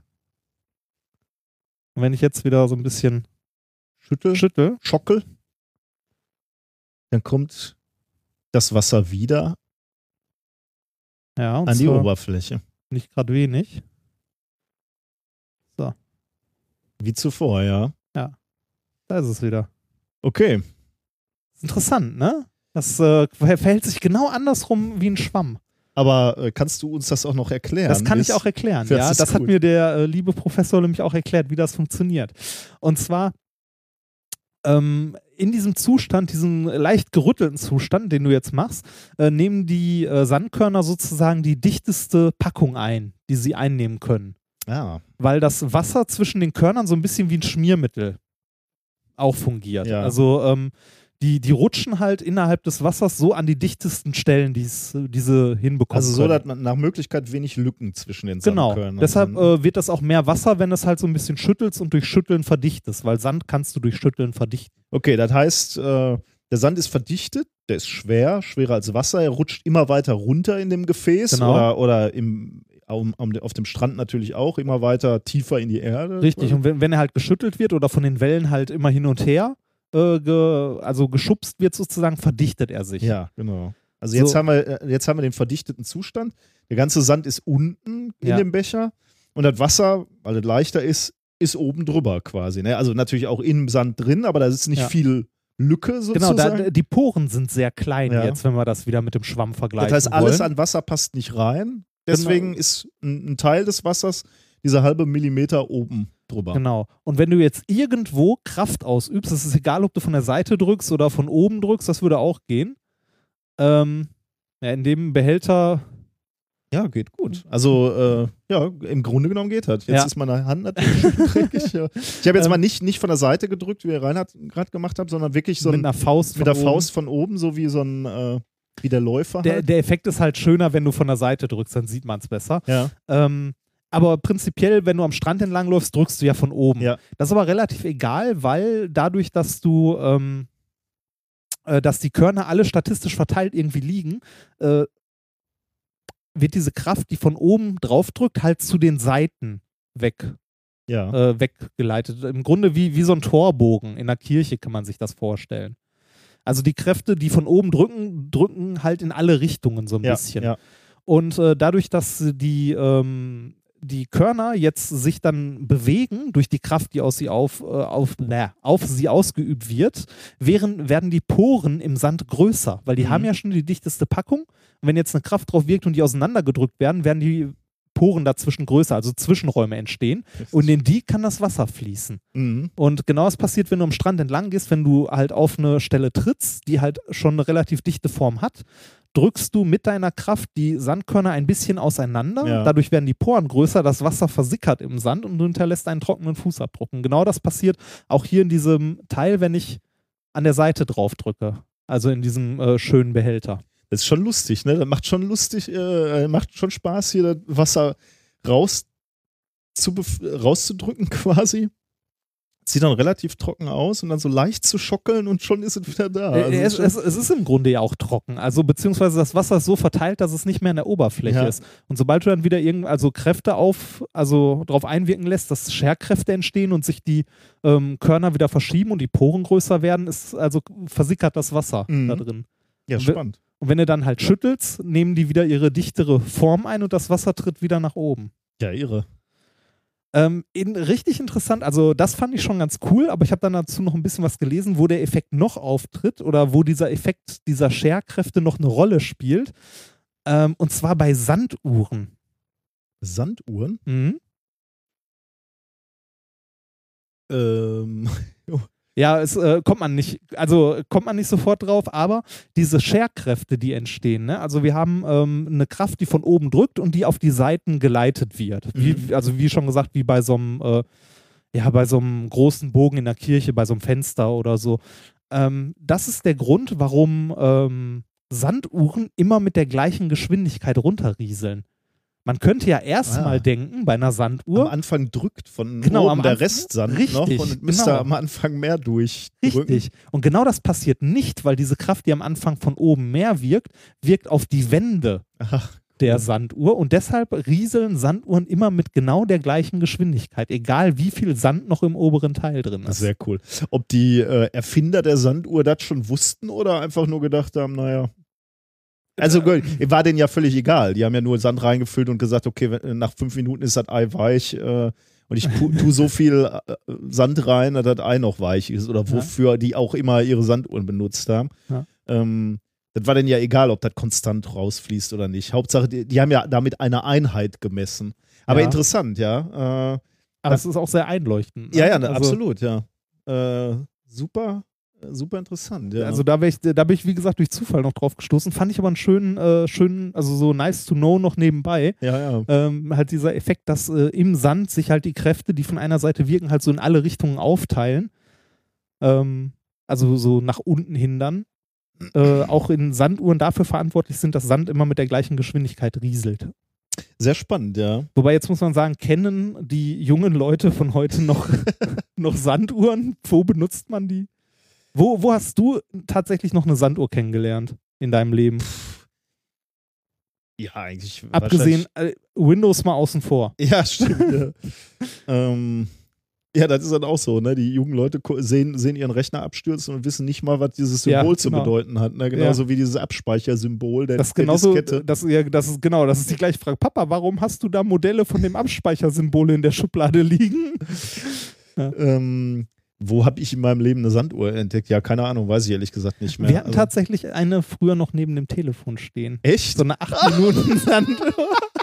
Und deine Eltern haben gesagt, nach acht Minuten muss er aufhören. Nein, ich weiß, nicht, ich weiß nicht, warum ja, die da ja, stand. Genau, immer genau eine Einheit. Reinhard, telefonier nicht so lange. Ich weiß nicht, warum die da stand, aber wir hatten tatsächlich, da stand noch so eine Sanduhr rum, so eine 8 Minuten Sanduhr. Geil Das eigentlich. ist ein geiles Ding, ja. Tja, da wusstest du immer genau, konntest du immer gucken, ob die Post dich Bescheid. Ja, das, ja, ja, das äh, ist das Experiment der Woche. Deine Spuren im Sand. Und da haben wir den Deine nächsten Spuren Ohrwurm, genau. Ich, ich könnte das nicht mal singen. Also ich weiß gar nicht. Die ich gestern noch fand. Echt? Nee, das, also ich bin so im Schlager bin ich nicht zu Hause. Hat die, hat die Flut mitgenommen, Oh glaube ich. Gott. Das Einzige, was ich noch kennen wäre von Roland Kaiser. Santa Maria. Aber das Oh hat jetzt nichts mit äh, Ja, ja, doch Sand, ne? Ah. Insel, die aus Träumen geboren. Ja, schön. Haben wir das.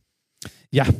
Wo du, ähm, bevor es hier in, in wirklich ganz schlechte Musik ab, äh, abdriftet, würde ich vorschlagen, machen wir mal gute Musik.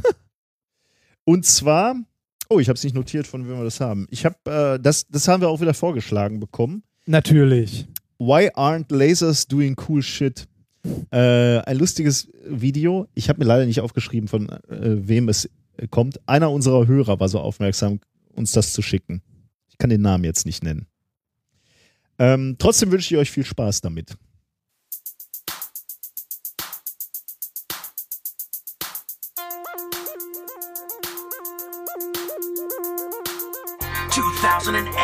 2000X, the future, the digital age, 3D TV, Google, a microwave oven, the future. 20,000 songs in the palm of my hand. A world of information on demand. I cool myself with a bladeless fan. A black man's president, yes we can. We've come so far, we climbed so high. We tame the lands and the sky. But no matter what secrets our scientists find, I'm still dissatisfied. So tell me, where are all the lasers? Why don't we use them more? just in dental care, removing excess hair. Don't try to tell me that's what we made them for. Doing cool shit?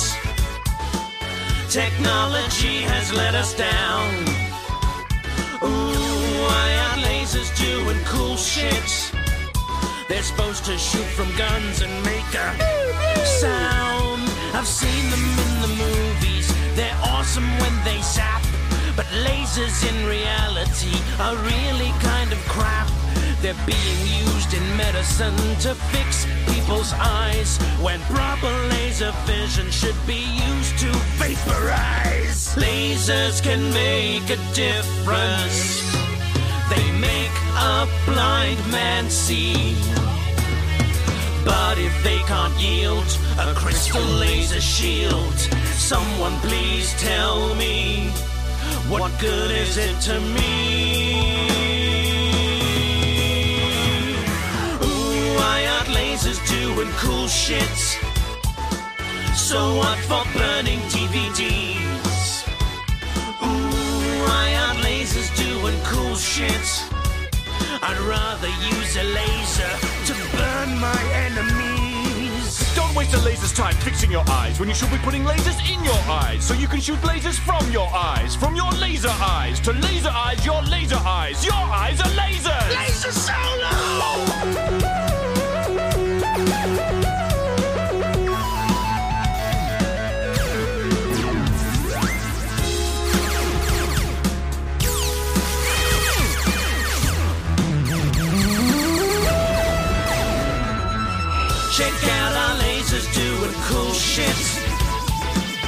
Hey science, look at what we've done.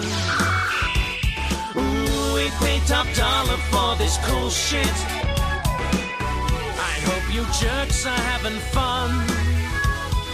Ooh, why aren't lasers doing cool shit?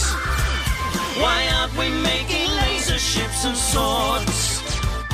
Ooh, why aren't lasers doing cool shit? Why aren't we lasering the evil alien hordes? Sometimes a laser is its own reward.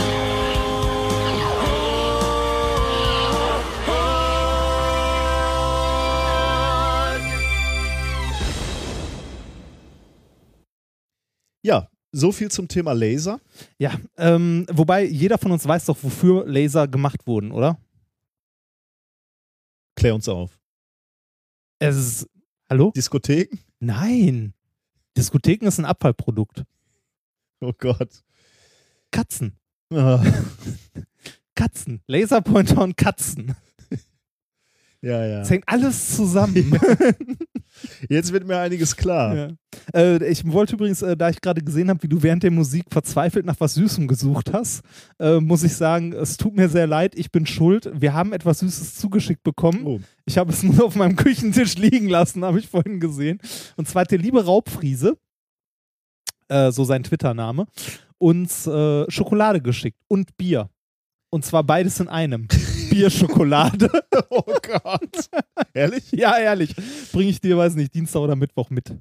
Okay, ich bin gespannt. Äh, aber wir, essen wir dann trotzdem in dieser Sendung. Ne? Das Natürlich. Wird ja, äh, wird ja vermutlich lustig. Ja, ja, ich weiß nicht. Könnte auch schlimm werden. Für die Hörer ja, Ja. so oder so. Kommen wir zum dritten Thema des heutigen Tages. Das äh, Thema trägt den Titel Das kurze Leben von Danger Mouse. ah. Du sagst das so, als wüsstest du was. Ja, Danger Mouse. das hast du dann da. Ähm, Äh, äh, geht, es, äh, geht es um diese äh, Knockout-Mäuse? Nein, nein. Die Nicht? Ah. Tatsächlich geht es überhaupt nicht um Mäuse. Ähm, es passte aber so. Es geht auch um Tiere. Ja. Also äh, von Ja. daher ähm, mehr so rückwärts durch die Brust. Ja, ich habe mir halt ein Vorbild an deiner. Hallo, meine Titel passen immer perfekt zu den. Themen. Schauen wir mal, äh, was du hier zu diesem Titel sagst. Du, ich werde ja wohl hoffentlich ein paar Bonuspunkte, nicht so wie gestern beim e ESC, dafür kriegen, dass ich überhaupt Danger Mouse untergebracht habe. Natürlich nicht. Also schon mal besser als null Punkte. Dazu übrigens ein äh, Freund von mir hat äh, heute über Facebook geschrieben, äh, das, also das letzte, wo er null Punkte herkennt, ist vom Sportfest in der Schule. das kann ich sehr gut nachvollziehen. Mein Gott. Ich auch mal die Teilen, die gute Teilnehmerurkunde. Ich wusste gar nicht, dass es sowas gibt. Was Es gibt Teilnehmerurkunde? Teilnehmerurkunden? Ja, es gibt Teilnehmerurkunde. Ist- sind, kriegt, kriegt man dann bei der, beim Überreichen auch gesagt, dabei sein ist alles, Reinhard. Nein, man Schön, dass du dabei Nein, warst. Die, die bekommt man wortlos. Das ist einfach eine Teilnehmerurkunde. Halt Aber so von, von der gesamten Klasse, damit das auch so ein Public Shaming ist? Oder? Ja, ja, das ist halt, die, die kriegst du, während die anderen ihre Sieger und Ehrenurkunden Ehrenurkunde, ich wusste- kriegst, kriegst du deine Teilnehmerurkunde. Also das Zeugnis darüber, dass du nichts kannst. Das kriegst du nochmal schriftlich. Vor allem als Urkunde. Ja, Teilnehmer. Teilnehmerurkunde. Ja. Und hast du dir als, ins Kinderzimmer gehängt? Nein. Das habe ich nur mit der Siegerurkunde gemacht. Du hast mal eine Siegerurkunde. Ja, wegen einem Rechenfehler. Das habe ich dir aber auch, glaube ich, schon mal erzählt. Ehrlich? Ja. Oh Gott, dein Leben ist ja ein Drama. Ja, siehst du. Zumindest. Ehrlich? Ja, ehrlich. Oh Gott. Oh, das geht mir jetzt. Das geht mir so nah. Ich war schon du, immer bist ja, der- mein- du bist ja mein Freund. Und Ja, ich- ich war- so. Ich war immer der unsportliche kleine Dicke hinten in der Ecke. Ah. Das ist dann auch der natürliche Weg, so Physikstudium danach. Ja, gut, aber jetzt geht's ja aufwärts hier. ja, So, komm. sagt der Mann, dessen Antrag gerade abgelehnt wurde. Achso, äh, ab, am Dienstag bitte auf der Einkaufsstraße. Ne? Wir treffen uns vor Oh. Starbucks. Aber nur wenn die Panflötenmännchen nicht da sind. Gut, so, jetzt kommen wir zu Danger Mouse. Also, die Naturwissenschaft versucht ja immer sehr exakt zu sein. Ne? Ja, sie versucht es zumindest.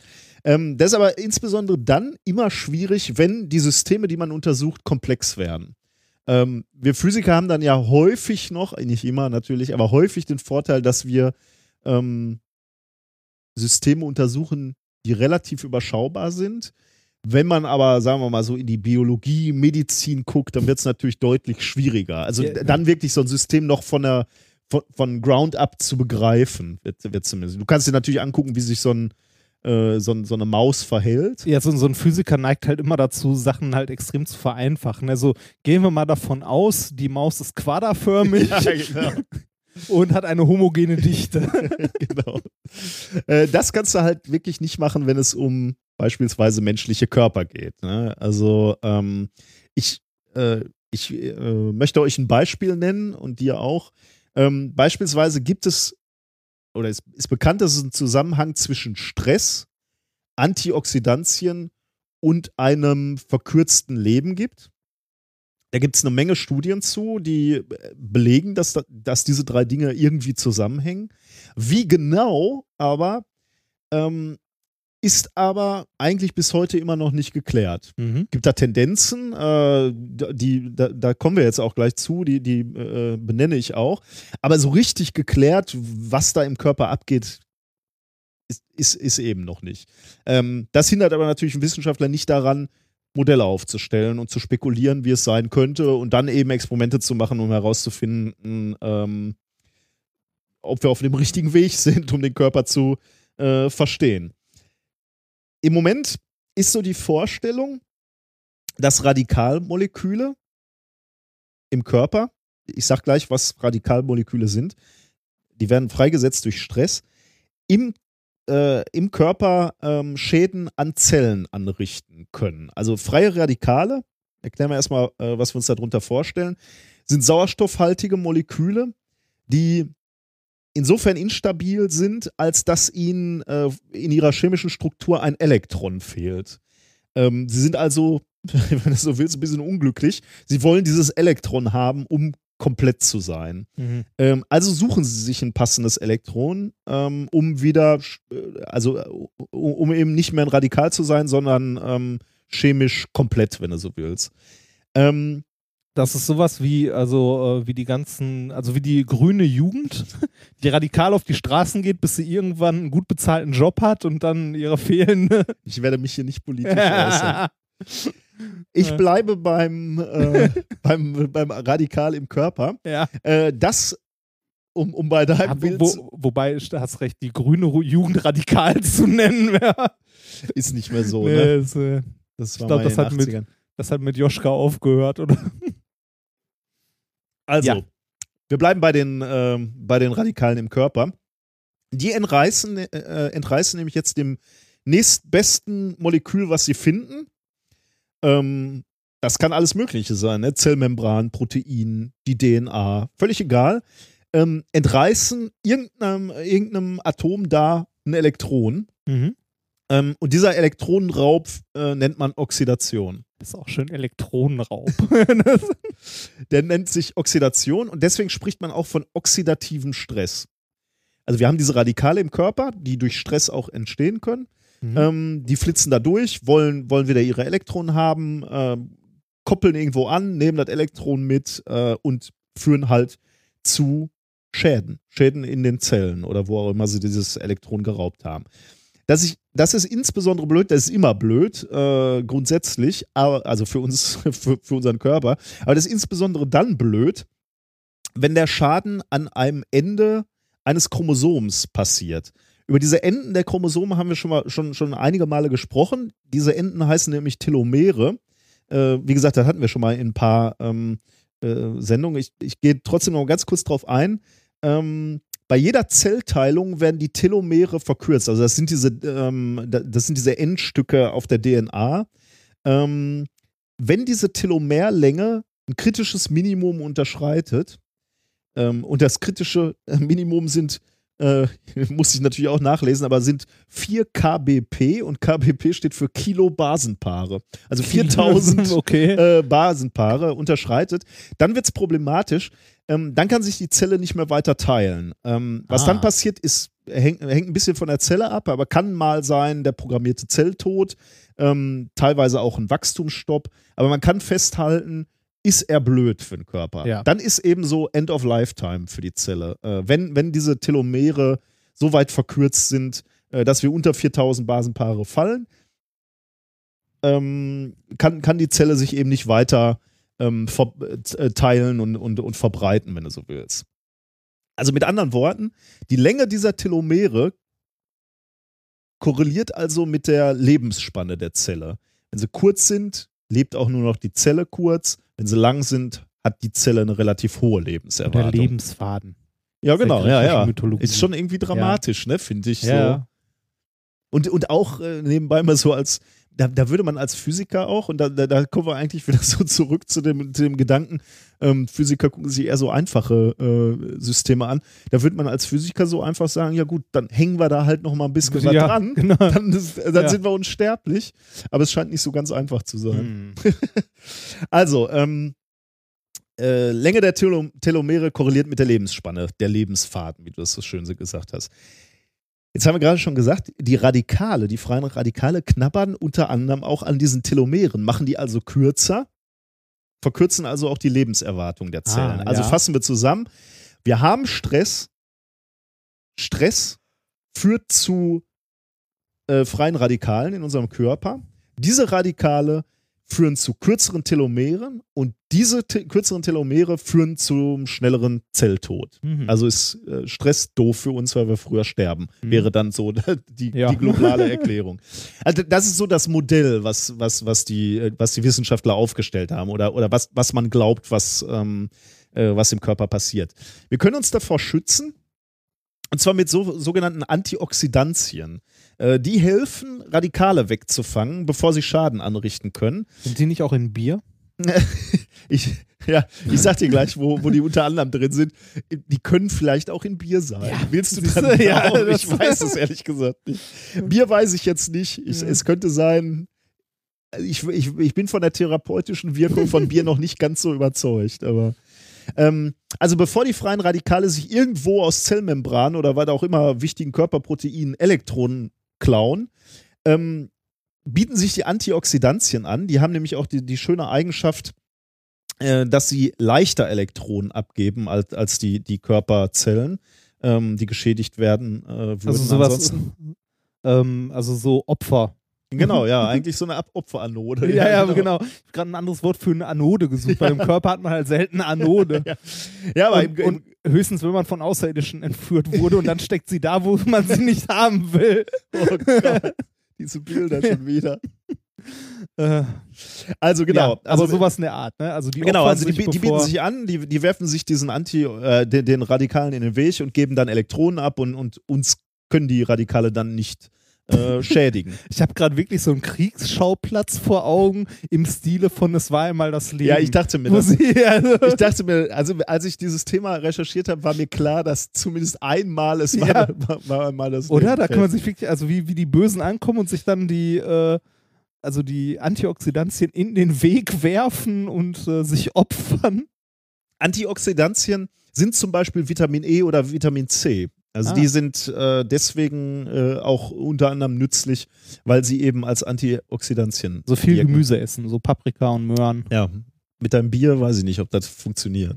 Ist auch Vita, hat auch viele Vitamine. Okay, jetzt, jetzt haben wir Ja. so grob beschrieben, äh, was da so in unserem Körper abläuft, beziehungsweise was wir glauben zu wissen, was in unserem Körper ähm, äh, abläuft. Aber ich habe ja gerade schon gesagt, ähm, das wirklich zu messen ist schwierig, insbesondere Ja. am Menschen, denn ähm, du müsstest halt, wenn, du- wenn, wenn du sowas wirklich äh, beweisen wollen würdest an einem Menschen, müsstest halt permanent irgendwelche Messungen und Parameter, Daten und Parameter aufnehmen bei so einem, bei, bei einem Menschen.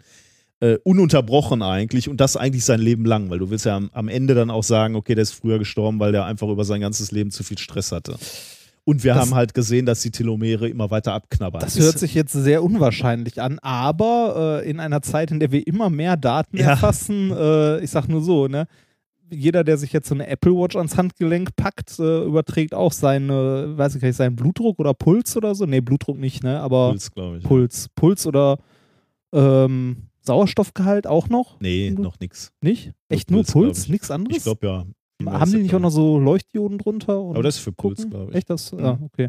Aber ähm, halt durchgehend getrackt, ne? Solange du das Ding trägst. Ja, ist halt nur noch eine Frage, bis. Ja, das, also jetzt, weiß nicht, 20 Jahre weiter, wenn Ja, jeder so ein okay. Ding halt durchgehend Ja, dann, trägt dann oder hast du einen 10. Chip in der Haut. Dann wird die Krankenkasse dir irgendwelche Boni geben, wenn du dir so ein Ding Ja. einsetzt. Oder halt das Gegenteil von einem Boni, wenn er halt. wenn es Ja. nicht, genau, ja. Das ist dann nochmal zehn Jahre weiter. So, dann, dann äh, brummt die Uhr und sagt, du bist, äh, du darfst dich heute nicht auf die Couch setzen, du musst noch fünf Mal den Block laufen. Sonst wird Ja, die Krankenkasse genau. teurer. Und dann kriegst du aber Stromschläge, Ja. ne? die brummt nicht. Du kriegst zzt, aufstehen. Ja. Ähm, okay, der menschliche Körper ist zu komplex, für, äh, um, um das wirklich zu kontrollieren. Was macht man als Wissenschaftler? Man sucht sich ein System, was geduldiger ist und im günstigsten Fall auch noch ein bisschen weniger komplex. Also mit anderen Worten, was sich nicht wehren kann. Ja, wollte gerade sagen, das äh, Man hört es hier schon. ja, ne? genau. Die Ethik geht steil in den Keller. Ähm, Küken. Und zwar Küken von, oh. von Mittelmeermöwen. Von was? Mittelmeermöwen. Warum gerade die? Ke- Keine Ahnung, ist wieder irgendwie so ein komisches biologisches Modellsystem. Wo, wo ist die Studie? Achso, das ist wieder die Standard. Das sind die Standardküken. nee, das weiß ich tatsächlich. Ich, äh, ich habe es mir nicht aufgeschrieben. Ähm, kann ich dir gerade nicht sagen. Ich, äh, tatsächlich, ich, ich glaube aus Spanien. Also das äh, bietet sich natürlich an. Also die lassen keine Mittelmeermöwen einfliegen, sondern die waren da zugegen. Ist so, so zum Doktorand, guck mal, was draußen am Balkon rumliegt, oder? Ja, so auf dem Innenhof. Ne? Ja. Ähm, die, das Paper heißt Antioxidants Safeguard Telomeres in Bold Chicks. Oh. Und das ist äh, äh, erschienen in Bio, äh, Biological Letters am 6. Mai. Ähm, Bold Chicks ja, genau. aber- aber, genauso wie du es wie du's verstehst, also äh, übersetzt, äh, Antioxidantien schützen Telomere in mutigen Küken. Ähm, und dieses Mutige ist tatsächlich eine. mutige. Ja, ja, nicht, nicht, äh, nicht glatz. Was, was hast du denn Also, gedacht? Glatzköpfige. Ja, nein, nein, nein. Das, ja, nein, nein, es geht Bold, um, Bold Chicks. Ja, es geht in dem Fall um äh, mutige. Bold. To boldly go where Okay, no one also has gone okay. before. Also mutige Küken, keine glatzköpfigen Frauen. Richtig, ja. Vielen Dank für diesen weiteren Tiefpunkt dieser Bitte. Veranstaltung hier. Das wird nicht unser Sendungstitel. Heute singt für sie das Niveau. ja, genau. Ja. Ähm, okay, Ja. es, es geht um mu mutige Küken. Mutige Küken. Mutige Die haben sich alle freiwillig gemeldet, oder? Ähm, das wären verzweifelte Küken. äh, ich, ich sag dir gleich, was das zu bedeuten hat. Also, ähm, die Wissenschaftler sammelten Daten von Brutvögeln aus 108 Nestern auf einer spanischen Insel, und zwar auf der Insel Salvora. Keine Ahnung, wo die ist. Ähm, die Hälfte dieser äh, Brutvögel fütterten sie mit antioxidierenden Vitaminpräparaten. Die anderen haben keine Antioxidantien gekriegt, also irgend, irgendwas anderes. Weiß ich jetzt nicht, Würmer oder so. Hm. Ähm, wa- was sie jetzt wissen wollten, war natürlich, leben, äh, leben die, die, die dieses Special Treatment gekriegt haben, äh, die Vitamine, leben die länger. Das Ergebnis war erstmal ernüchternd. Ähm, sie konnten nämlich so recht keine messbare, lebensverlängernde Wirkung äh, messen äh, mit, mit, mit nötiger Signifikanz äh, bei den Küken, die die Nahrungsergänzung bekommen haben. Hm. Das war, Das heißt, die Studie ist schon mal nicht von so einem, äh, von so einem Nahrungszusatzpräparate-Firma. Wie heißen die alle? Keine So Ahnung, Magnesium-Tabletten und sowas. Vitafit. Ja. Heißt die bestimmt. Genau. Ich weiß nicht, ob es so eine Firma gibt, aber so, das Ja. wäre so der Okay, typische die, Name. die, die haben diese Studie also nicht in Auftrag gegeben. Warum? Dann wäre nämlich was anderes Dann wäre, ja, ja, oder die Studie nie veröffentlicht worden. Ähm, das stimmt, ja. Äh, die Forscher haben aber nicht aufgegeben. Ähm, die haben sich ihre Daten nochmal etwas genauer angeguckt. Das mag ich ehrlich gesagt immer. Wenn du, wenn, wenn du eine Analyse machst und so denkst, ja, wir würden jetzt erwarten, wer, wer mehr, äh, wer mehr Vitamine kriegt, der lebt länger, dann kommen die Ergebnisse und du siehst, okay, das war Nein. nicht, funktioniert nicht. Und wenn du dann nicht aufgibst, sondern sagst, okay, lass uns die Daten nochmal etwas genauer angucken. Und das haben die hier gemacht, das finde ich echt spannend. Ähm, und äh, zwar haben sie etwas gemacht, äh, sie haben den Charakter der einzelnen Vögel zusätzlich ausgewertet. ähm, Den Charakter. ja, ich wusste, dass du das merkwürdig finden Den Charakter. magst. Ja. Ähm, Also der Klassenclown, das Arschloch, der, der Liebe. der, der bei den Sportfesten null Punkte Ja. bekommt. Das ist ja der Liebe. Also, oh. Ich mache hier gerade ein Herz. Ja, ach. Ähm, nein, was sie sich tatsächlich angeguckt haben, äh, und das, das beobachtet man nicht nur bei, bei Möwenküken, sondern auch bei, bei vielen anderen ähm, Lebewesen. Sie haben sich mal ähm, angeschaut, ob sie mutigere und furchtsamere Individuen identifizieren können und haben eben so die Küken eingeteilt. Also äh, manche sind etwas, ja, ja, wie gesagt, mutiger. Wie, wie haben sie das gemacht? Ja, äh, weiß ich ehrlich gesagt nicht. Ähm, ich, ich muss gerade mal gucken, äh, ist nämlich dummerweise auch Closed Access. Ich konnte Mhm. auch wieder auf das Paper nicht zugreifen und musste auf Sekundärliteratur zugreifen. Ähm, das ist ein bisschen ärgerlich. Ja, das, das würde mich auch interessieren. Ich, ich glaube, es lag so ein bisschen daran, wie, wie sich die Möwen verhalten. Also ob die sich mutiger in die Tiefe stürzen oder früher das Nest verlassen äh, Mhm. als Küken und so Okay. Geschichten. Also irgendwie hatten sie wohl ein Gefühl dafür, welche, welche Küken mutiger sind und welche nicht. Ähm, jetzt war die, die Vermutung, dass dieser Lebensstil, also mutiger, mutigeres Küken, sich auch ein bisschen auf den Stresslevel der Küken auswirkt. Äh, die, die mutiger sind, äh, leben intensiver ähm, und haben mehr Stress einfach. Echt? Ich hätte jetzt gedacht weniger. Ja, kann, kann man wahrscheinlich so oder so. Da habe ich auch drüber nach, habe ich auch gestutzt, muss ich auch Also sagen. ich, ich hätte jetzt gesagt, die mutigeren haben weniger Stress, weil die sich weniger Sorgen machen. Ja, äh, habe ich auch drüber nachgedacht. Und dann habe ich so gedacht, also mein Hobby ist ja äh, Klettern. Ne? Und Ja. das ist schon so, dass ich mich da äh, permanent in Stress setze. Also ich habe dann halt auch Furcht gelegentlich und äh, habe dadurch halt auch Stress. Also ich, ich merke das halt, äh, manchmal bin ich äh, an einem, äh, nach einem Klettertag gar nicht so sehr physisch kaputt, sondern psychisch kaputt. Dass ich also zwei, dreimal so Angst hatte, dass ich mich nicht mehr dann, dass ich dann wirklich müde bin. Ne? Also wirklich fertig so. Und dann, dann habe ich schon gemerkt, okay, da ist auch Stress im Spiel. Guter Stress natürlich, ich genieße das, aber das ist Stress. Während du, dein Hobby ist ja mehr so Netflix. Entschuldige, das war natürlich jetzt ein Scherz. Ja, es war ein Scherz. Aber dann nehmen wir jemanden anders. Äh, jemand, der ähm, eher so bequem ist, gemütlich, sich jetzt nicht so viel Sorgen macht, wenn er mehrere Projekte gleichzeitig versucht zu stemmen und eigentlich schon von seinem Chef gesagt kriegt, ein Buch und eine Doktorarbeit, also nur mal so als Beispiel Ja. jemand, ähm, also der sich da keine Sorgen macht und stressfrei Ja, so keine- durch, keine- den, keine durch, den, durch sein Leben Die, stolpert. dieser, diese hypothetische Person würde ich nicht sagen, dass sie sich keine Sorgen macht. Es ist, es, ist eine, es ist eine Frage der Gewichtung der Prioritäten in gewissen Zeitabschnitten. Also, okay. Sagen wir, es gibt Leute, die weniger Stress haben. Und ich glaube, ich glaube, das könnte schon so sein, dass, dass du, ähm, also ich, ich glaube zum Beispiel auch jemand, der, Mot- du fährst ja Motorrad, ne? Ja. Wenn, wenn du schnell Motorrad fährst, glaube ich schon, das genießt du natürlich, das ist dein Hobby, aber ich glaube, dass du schon auch Stress hast dabei.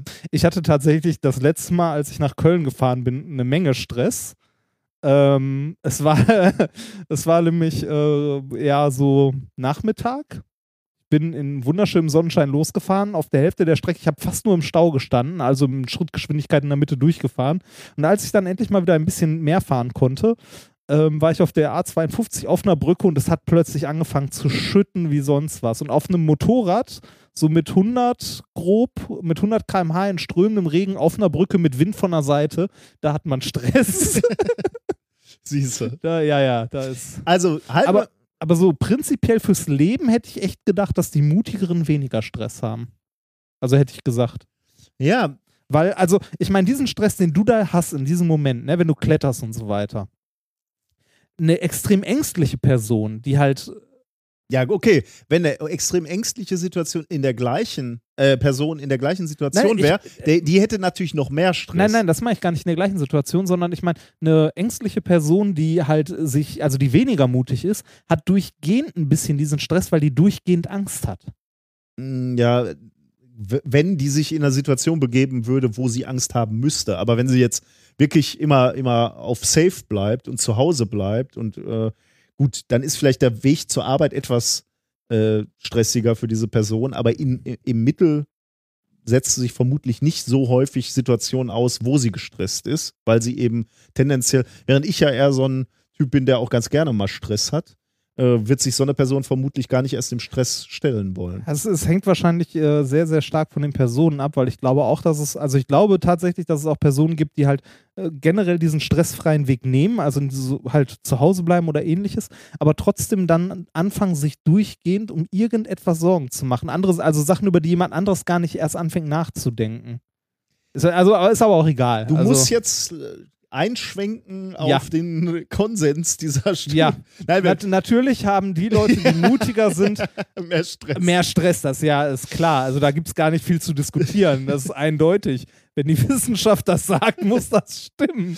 Also was, was die Wissenschaftler tatsächlich festgestellt haben, sie haben sich dann mal diese Individuen angeguckt und tatsächlich auch die Telomere gemessen. Da haben ge- festgestellt, okay, mutigere Individuen, also von den Küken, jetzt sind wir wieder bei den, Mut, äh, bei den, bei den Küken, sind gestresster. Das haben die tatsächlich durch Proben, äh, Adrenalinproben und so gemessen. Ähm, weisen kürzere Telomere auf, haben sie Mhm. auch gemessen. Und haben darüber eine äh, kürzere Lebenserwartung, haben sie auch gemessen. Also, Okay. die mutigen Küken leben kürzer. Warum? Vielleicht, weil sie gestresster sind und kürzere Telomere haben. Ja. Nehmen wir erstmal so hin, ist halt ein Messwert. Ja. Äh, wurde tatsächlich festgestellt. Unabhängig von der Ernährung oder? Erstmal unabhängig von der Okay, Ernährung, ja. ja. Und jetzt haben sie genau das gemacht. Das ist, das, die Frage bietet sich natürlich an. Jetzt haben sie nämlich genau geguckt, äh, wir geben mal diesen gestressten Möwen Nahrungsergänzungspräparate, also die Antioxidantien. Mhm. Und da haben sie herausgefunden, äh, tatsächlich, ähm, bei den mutigen Tieren, die Antioxidantien zu, zu, zur Nahrung äh, dazu bekommen, verkürzen sich die Telomere nicht mehr stärker Ah. als bei den gemächlichen, also bei den, bei den tr- trägen Tieren und vorsichtigen Tieren. Ähm, du kannst also der Verkürzung der Telomere durch Antioxidantien entgegenwirken, wenn du potenziell ein stressiges Leben hast. Wenn du kein Ah. stressiges Leben hast, bringt dir das nichts, die Nahrungsmittelergänzung. Schadet aber auch nicht. Also das vielleicht so als, als äh, also das haben sie da auch noch rausgefunden. Also ähm, Aha. nutzt den nix, aber äh, schadet auch nicht. Das ist natürlich für, ähm, für VitaFit auch interessant, ne?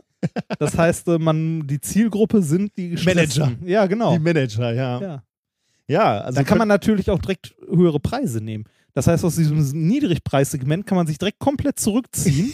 ja, genau, da nutzt es eh nix. ja, genau, das ist eh egal. Und da bleiben auch die Käufer aus. Genau, äh, da, da- das, das heißt, demnächst könnten äh, Vitaminpräparate so zum Statussymbol werden. Ne? Ja. Weil wenn du sowas nimmst, musst du enorm gestresst sein. Ja, und enorm viel Geld verdienen, weil du enorm gestresst bist. Genau, ja, genau. Ab Ah, morgen schön. nur noch immer Vitamin C Ja. hier reinhämmern. ähm, also, ähm, das, das war eigentlich diese Studie, ähm, die, die war da ähm, eigentlich zum Abschluss gekommen. Auf, auf der anderen Seite ähm, haben, die, haben die Forscher noch ein bisschen weiter ähm, ja, versucht zu interpretieren, was sie da gemessen haben. Sie haben nämlich gesagt, vielleicht hängen die kürzeren Telomere bei den Möwen vielleicht damit auch beim Menschen, äh, ja grundsätzlich und generell vom mutigen, mutigeren Lebensstil äh, äh, ab. War das jetzt ein Satz? Ah, also gar nicht von der Ernährung, sondern. Genau, ja. Ähm, also ähm, Individuen, die auf schnelleres Leben programmiert sind, ähm, oder, oder, oder es gibt Individuen, die sind einfach auf schnelleres Leben programmiert, ähm, haben also kürzere ähm, Telomere. Äh, damit ist ihre Lebensspanne kürzer und deswegen wissen quasi diese Individuen, Tiere, sie müssen schneller leben und sind deswegen mutiger Ah.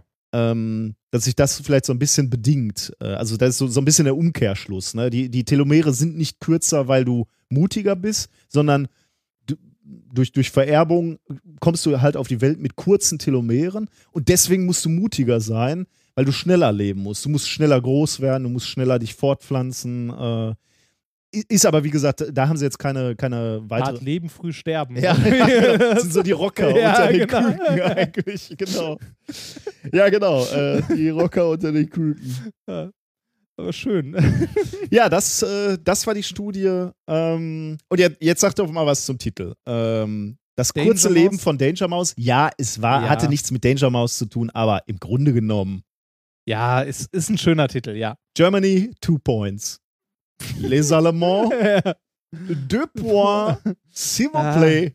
Du hättest natürlich auch irgendwas aus Lebensfaden machen Jetzt können. machen wir das nicht kaputt. Nee, ist super Titel. Großartiger Titel. Das, Na gut. Ah. Gut, kommen wir, kommen wir zum. Hast du noch was für uns? Äh, das nächste Thema hätte ich, aber vorher habe ich natürlich noch das äh, Shiner Gadget der Woche. Oh, und du bittest mich auch da wieder darum, dass ich, äh, dass ich den Jingle ankündige. Nein, Ne? überhaupt nicht. Aber mach ruhig. Muss ich jetzt immer den Tu- Jingle tu- ankündigen? Nein, tu, was du nicht lassen. Nein, die sind jetzt neu und da solltest du zumindest die Leute vorwarnen, dass jetzt was Schlimmes kommt. Okay, es kommt ein Jingle und Äh, dann kommt das Shiner Gadget. Ja, könntest du mir kurz sagen, wie spät wir haben? Oder nein, das, Ähm. nein, das muss ich gar nicht wissen. 19.53 Uhr. Ja, ist, ist gut. Mach da den, mach den Jingle an. Ähm, Ni hao. Die neue Lieferung ist da. Das ist gelebte Völkerverständigung. Das Shiner-Gadget der Woche. das Shiner Gadget der Woche ist etwas, für das es, äh, wie spät haben wir? Sag noch mal. 19.54 Uhr jetzt. 19.54 Uhr, ähm, da habe ich den leider falsch gestellt, ähm, ist etwas, wofür es mal einen Nobelpreis gab. Oh, noch 54, also auch. Äh, und zwar, ähm, äh, ist das, ach, ist egal, hier. Das ist das Shiner Gadget der Woche. Ähm, du kennst es nicht, oder? Kennst du es? Nee. Echt nicht? Oh, cool. Dann, das sieht äh, aus wie ein Wecker auf dann, Rädern. Dann, dann mache ich mir doch noch kurz die Mühe. Äh, äh, mal auf, weiß nicht, 57 oder so. Es sieht jetzt muss ich schrecklich halt aus. viel, viel drücken. Ja, das ist Clocky. es heißt wirklich Clocky. Ähm, Ah, dann kann ich ja noch so. ein paar. drei Minuten. Ähm, ich muss das mal hier, hier hinstellen. Das Ding heißt Clocky. Es, es Also ich, ich möchte es ist- kurz beschreiben. Es ist, es ist die, es ist die japanische, äh, nein, es ist die japanische, Entschuldigung, die chinesische Kopie von Clocky. Natürlich. Es, Ich weiß nicht mal, was Clocky Es ist. ist also, nicht- es ist es sieht, original es sieht ein bisschen aus wie ein gelber Radiowecker. Ähm, mit einer Digitalanzeige und zwei Knöpfen darüber, äh, die ein bisschen aussehen wie Augen. Äh, das Spiel aber ist, glaube ich, ja nicht das Wichtige. Aber dieser äh, Radiowecker äh, steht auf zwei Rädern, und zwar so relativ großen Rädern, äh, die dazu führen, dass Clocky, also der Radiowecker, äh, frei schwebt. Also, also der hat keinen Bodenkontakt. Der steht also auf, ähm, der steht also auf seinen Rädern nur. Genau. Clocky wurde entwickelt von der äh, Studentin Gauri Nanda und zwar im Jahr 2005. Äh, wird heute noch von ihr vertrieben, kann man im Original kaufen. Ich habe natürlich die billige Version aus China kommen lassen. Ähm, Clocky ist dank seiner zwei großen Gummiräder in der Lage, bei Alarm wegzufahren, um sich vor seinem Besitzer zu verstecken, sodass dieser zum Aufstehen und Suchen gezwungen ist, um den Alarm zu beenden. Das ist aus der Wikipedia, äh, also aus der Wikipedia zitiert. Nanda entwarf diesen Wecker während ihres Graduiertenstudiums am Massachusetts Institute of Technology 2005. Erhielt sie, erhielt sie dafür den IG Nobelpreis für Wirtschaftswissenschaften. Oh Gott sei Dank, also der Ja. IG-Nobelpreis, Ja, ja. nicht wirklich den Nein, Nobelpreis. nein, der, nein, aber für dieses Ding tatsächlich den IG Nobelpreis So, äh, bekommen. also man, man muss dazu sagen, der Reinhard hat letzte Woche mir irgendwie angekündigt, es gibt ein China-Gadget von einem Nobelpreisträger und ich habe mich gefragt, was mag das sein? ist- ja. Ich habe die ganze Zeit jetzt Clocky. befürchtet, hat irgend so ein gesch gescheiterter Nobelpreisträger nein, nein. irgendwie versucht hat, aus seinem Nobelpreis Kapital zu Naja. ziehen. Nach ihrem Abschluss am MIT gründete Nanda die Firma Nanda Home, um Clocky zu vertreiben. Es gibt auch noch äh, jetzt äh, andere Produkte zu Clocky. Es gibt auch noch einen Wecker, der so anfängt zu wackeln und so rumzu tanzen und rumzurollen. Auf, auf was hast du Clocky äh, gestellt? Clocky auf 57. auf 57, also noch eine Minute. Ja. Und dann fährt er hier rum auf meinem. Jetzt Genau. geht's los. Okay, er rappelt jetzt. Und Oh. jetzt? Er sollte eigentlich jetzt auch wegfahren. Er steht still. Er macht aber Geräusche, wie ich es erwarten würde. Aus oh oh. Der macht ja nichts. Hast du den mal ausprobiert? Äh, ich habe den, ich habe da heute das erste Mal Batterien reingetan. Das Aber er klingt toll, oder? Es ist die Zukunft. Es klingt ein bisschen wie die Zukunft. Also ein bisschen wie, das ist wahrscheinlich der kleine Bruder von R2D2. Warte mal, was könnte ich denn noch, ähm, machen wir mal, äh, vielleicht muss ich dieses Symbol ausmachen. 57, ich stelle ihn mal auf 58. So, dann gucken wir mal, ob er jetzt gleich wegfährt. Eigentlich sollte er gerade schon wegfahren. Man kann das Wegfahren ausstellen. Eigentlich sollte es gerade angestellt gewesen sein, aber ähm, es ist auf jeden Fall ein Wecker, der wegfährt und sich dann versteckt.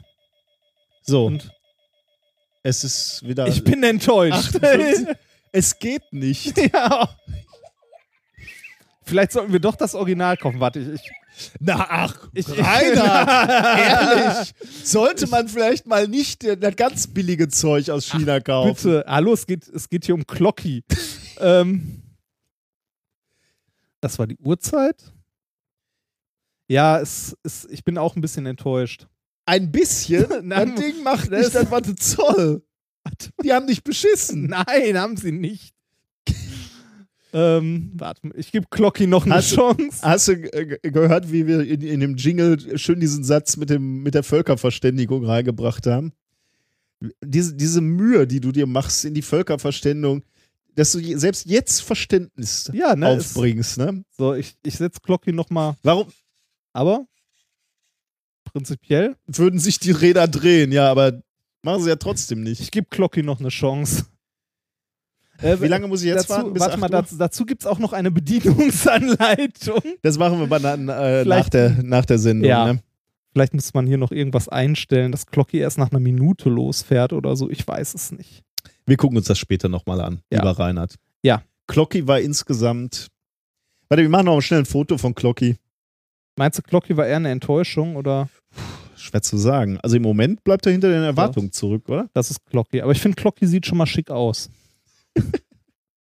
das Design ist top geklaut. Da kennen die Chinesen nix, ne? Nee. Ja, ist bei denen ja auch eher so, Anerkennung, ja. genau, Anerkennung. Höchste Form der Anerkennung. Gut. Also Glocki ist heute schon mal ein Stückchen gefahren, muss ich dazu sagen. Allerdings äh, random. Irgendwann so. Wie der stand auf deinem Schreibtisch und auf einmal hat er sich bewegt. Nee, ich habe auf den Knöpfen rumgedrückt und irgendwann ist er gefahren. Und er fährt schon wieder nicht. Ich bin so enttäuscht von dir, Glocki. Ja. Ja. Glocki, So viel zu Glocki. zero point. Ach, dieser. Das ist eine einzige Enttäuschung. Kann man Ja. sagen, ja. Achso, ich muss jetzt auch weitermachen mit dem nächsten Thema, ne? Ja. Das ist schade. Ich bin. Das mit Glocki kriegen wir noch raus. Glocki soll ja nicht nutzlos bei dir rumstehen. so. Äh, kommen wir zum äh, letzten, also wissenschaftlichen Thema, das äh, ich für heute vorbereitet habe. Und zwar klären wir die Frage, why the red shirt must die. Mein Gott. Also erstmal die Frage, was ist ein Red Shirt? Ja, also das war äh, bei Star Trek, Raumschiff Enterprise, äh, äh, war, waren das halt Crewmitglieder in roten ähm, Uniformen. Und immer wenn die bei Außeneinsätzen dabei waren, wusstest du schon, okay, die sterben gleich. Ja, und äh, Das waren halt immer Schauspieler, die man noch nicht kannte. Das ist mittlerweile tatsächlich auch ein Begriff, der äh, so benutzt wird, auch für andere Serien. Also man nennt die Charaktere, Nebencharaktere, die eigentlich nur da sind, um zu sterben, nennt man auch in anderen Serien mittlerweile Red Shirts. Obwohl das halt äh, ursprünglich von Star Trek kommt. Ähm, dazu gab es auch mal ein schönes Bild in irgendeinem Pickdump äh, hier, wenn äh, J.R.R. Martin Star Trek geschrieben hätte. Und du siehst die komplette Brücke, alle mit roten Shirts, also alle mit roten Uniformen. Fand ich sehr schön. Das ist der Autor von äh, Game of Thrones, ja. Wo ja immer mal wieder Leute. Ja. Ähm, also der, der Grund dafür war, warum es diese Leute gab, die halt gestorben sind, äh, beziehungsweise das hat sich ja äh, selbst, also das hat früher mal in den ursprünglichen Serien angefangen, äh, hat sich ja bis heute noch durchgezogen. Du weißt, selbst bei Next Generation oder bei Voyager oder sonst was, du weißt genau, wenn irgendein Charakter vorkommt, der eine Sprechrolle hat, den man nicht kennt, der wird in dieser Folge sterben. Definitiv, das weiß man einfach. Äh, der Grund dafür ist, ähm, in der Serie konnten bei Außenmissionen ja schlecht die Hauptdarsteller andauernd sterben, ist halt blöd und irgendwie, wie ich vorhin schon gesagt habe, ähm, irgendwie muss man ja deutlich machen, wie dramatisch die Lage ist. Wie auch schon gesagt, in heutigen Serien, Game of Thrones, ist das anders. Da wird auch gerne mal der Hauptdarsteller geköpft, aber früher war das halt noch, ne? Irgendwie muss man deutlich machen, die Situation ist ausweglos, mindestens einer muss sterben, Ja. aber halt kein Hauptcharakter. Das ist die offizielle Theorie. Okay. Ich glaube ja, dass, äh, also ich habe da zwei andere Theorien, Okay. warum dem so ist. Nummer eins ist, ähm, Kirk sieht sich in seiner Position als Alpha-Männchen äh, halt von. Warte mal, sind wir jetzt schon bei, bei wissenschaftlichen Interpretationen oder sind, äh, sind das deine? Ich bin Wissenschaftler. Stimmt. ja. So, also Okay. okay. vielleicht nicht unbedingt das mein Fachgebiet, aber also Kirk fühl, meine Theorie ist, Kirk fühlt sich von anderen bedroht in seiner Position als Alpha-Männchen und nimmt deshalb die armen Schwachen immer mit auf Außenmissionen und äh, lässt sie halt unauffällig, also beseitigt die unauffällig. War ein Unfall. Und so waren die bösen Außerirdischen. Oder Nummer zwei, die angreifenden Außerirdischen äh, halten die äh, rotgekleideten für die aggressivsten. Ah. Das heißt Weil- so, so äh, Opfer, äh, also so wie das rote Tuch beim Stier, Ja, genau. schickst du da halt so ein, so ein Red-Shirt noch mit rein. Genau, ja. Halt so, Okay, das heißt, Rot, äh, Außerirdische sind wie Stiere und fahren auf Rot ab. Ja, Hm. genau. Der, also, äh, ich würde ja nicht einfach irgendwelche Theorien in den Raum werfen, das würde ich also nicht machen, sondern äh, die Frage ist, wie komme ich auf diese äh, Theorien? Diese Theorien basieren auf folgender Studie. Und zwar äh, der äh, Studie von äh, Diana Wiedemann oder Whiteman äh, und ihren Kollegen von der Durham University UK. Und zwar haben die ein Paper geschrieben mit dem Titel Red Clothing Increases äh, Perceived Dominance, Aggression and Anger. Okay. Ist zwar äh, leider closed auch, aber wenn man Heute haben wir viel closed. ja, aber wenn man äh, den Titel mal googelt, findet man äh, von den ähm, Autoren, also ich- es ist höchstwahrscheinlich von den Autoren, es liegt nämlich auf einem Server der Durham äh, University, ein PDF rum, Okay. Ja, das, doch verlinkt gut. ist und dass man sich Da verlinken kann. wir auch drauf. Genau. Äh, es erschien in Biology Letters am 13.05. diesen Jahres. Und äh, es geht halt darum, äh, wie sich rote Kleidung ähm, auf äh, unser Sozialverhalten auswirkt. Also man könnte fragen, äh, im Tierreich weiß man ja zum Beispiel, dass Rot, äh, also Rot sich als Warnfarbe bewährt hat.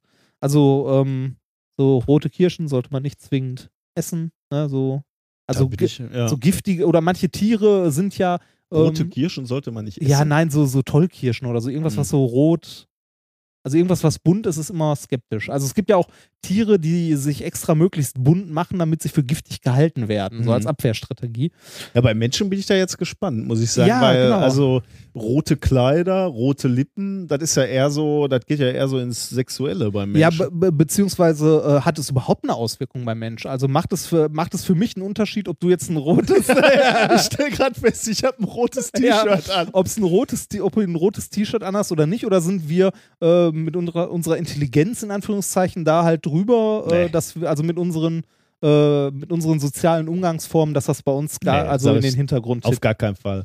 Also ich glaube, äh, bei, beispielsweise die, die primitiven Männer lassen sich auch durchaus von, äh, von, von der Kleidfarbe ähm, also so un, wahrscheinlich unter, unterbewusst ein bisschen leiten. Also ich glaube, das, das macht schon einen Unterschied, ob du ein rotes Kleid anhast oder ein weißes, ein unschuldiges weißes Kleid oder so. Ich glaube, das macht einen riesen Unterschied. Wahrscheinlich ja. genau. Äh, um das aber zu untersuchen, also wissenschaftlich auch zu belegen, äh, haben, wurde diese Studie halt mal durchgeführt und die haben geguckt, wie sich Kleidungsfarben auf ähm, halt auf Menschen auswirken, also sowohl auf Männer als auch auf Frauen. Rot in der Natur kann man äh, jetzt bei Menschen sagen, könnte man eventuell auch mit Aggression assoziieren, weil wenn Menschen sich halt stark aufregen, sch- werden die auch rot. Also ne, Okay. die Haut wird stärker durchblutet und äh, man erscheint halt rot. Wie gesagt, um das genau zu untersuchen, haben äh, die Forscher in dieser Studie 20 Bilder genommen von ähm, Männern und ähm, haben auf diesen Bildern mit dem Computer die T-Shirts unterschiedlich eingefärbt. Also man wollte halt vermeiden, dass man unterschiedliche Ja, Personen ja. oder unterschiedliche Situationen zeigt, weil das ja auch äh, enorm klar, halt enorm Einfluss hat, ob man jetzt irgendwas als aggressiv oder nicht aggressiv wahrnimmt und so Das weiter. ist ja nur ein bisschen mehr lächeln. Richtig. Äh, das- ja. Deshalb hat man exakt die gleichen Fotos genommen und einfach halt mit Photoshop oder so, die haben auch geschrieben, welches Programm, ich habe es mir nicht aufgeschrieben, ist auch Latte, haben halt die T-Shirts in unterschiedlichen Farben eingefärbt. Und äh, wie es sich für Star Trek gehört, in Rot, in Blau, okay, und in Grau. Okay. Mhm. Also man, man könnte jetzt auch denken, okay, Grau hat die höchste äh, Aggression, also das höchste Aggressionspotenzial, weil Wesley, äh, Wesley Crusher am Anfang immer Grau getragen hat, aber ähm, dem ist nicht so.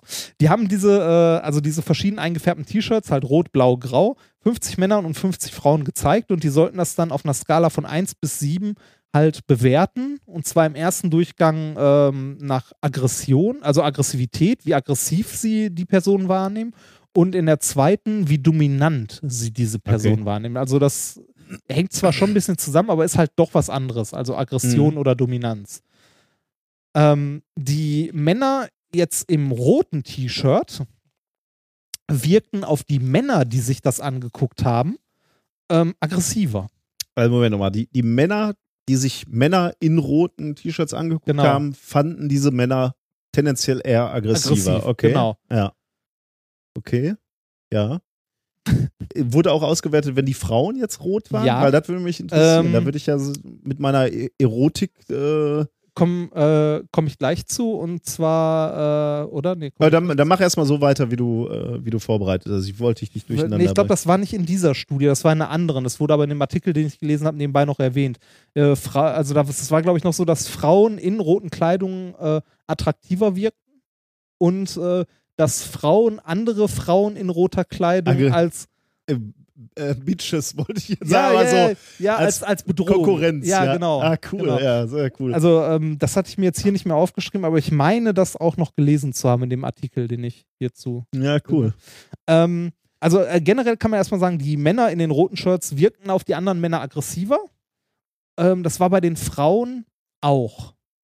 Aber nicht so ausgeprägt. Also für äh, generell Menschen in roten Sachen wirken halt, also die Männer in roter Kleidung wirken sowohl für die Frauen als für die Männer aggressiver.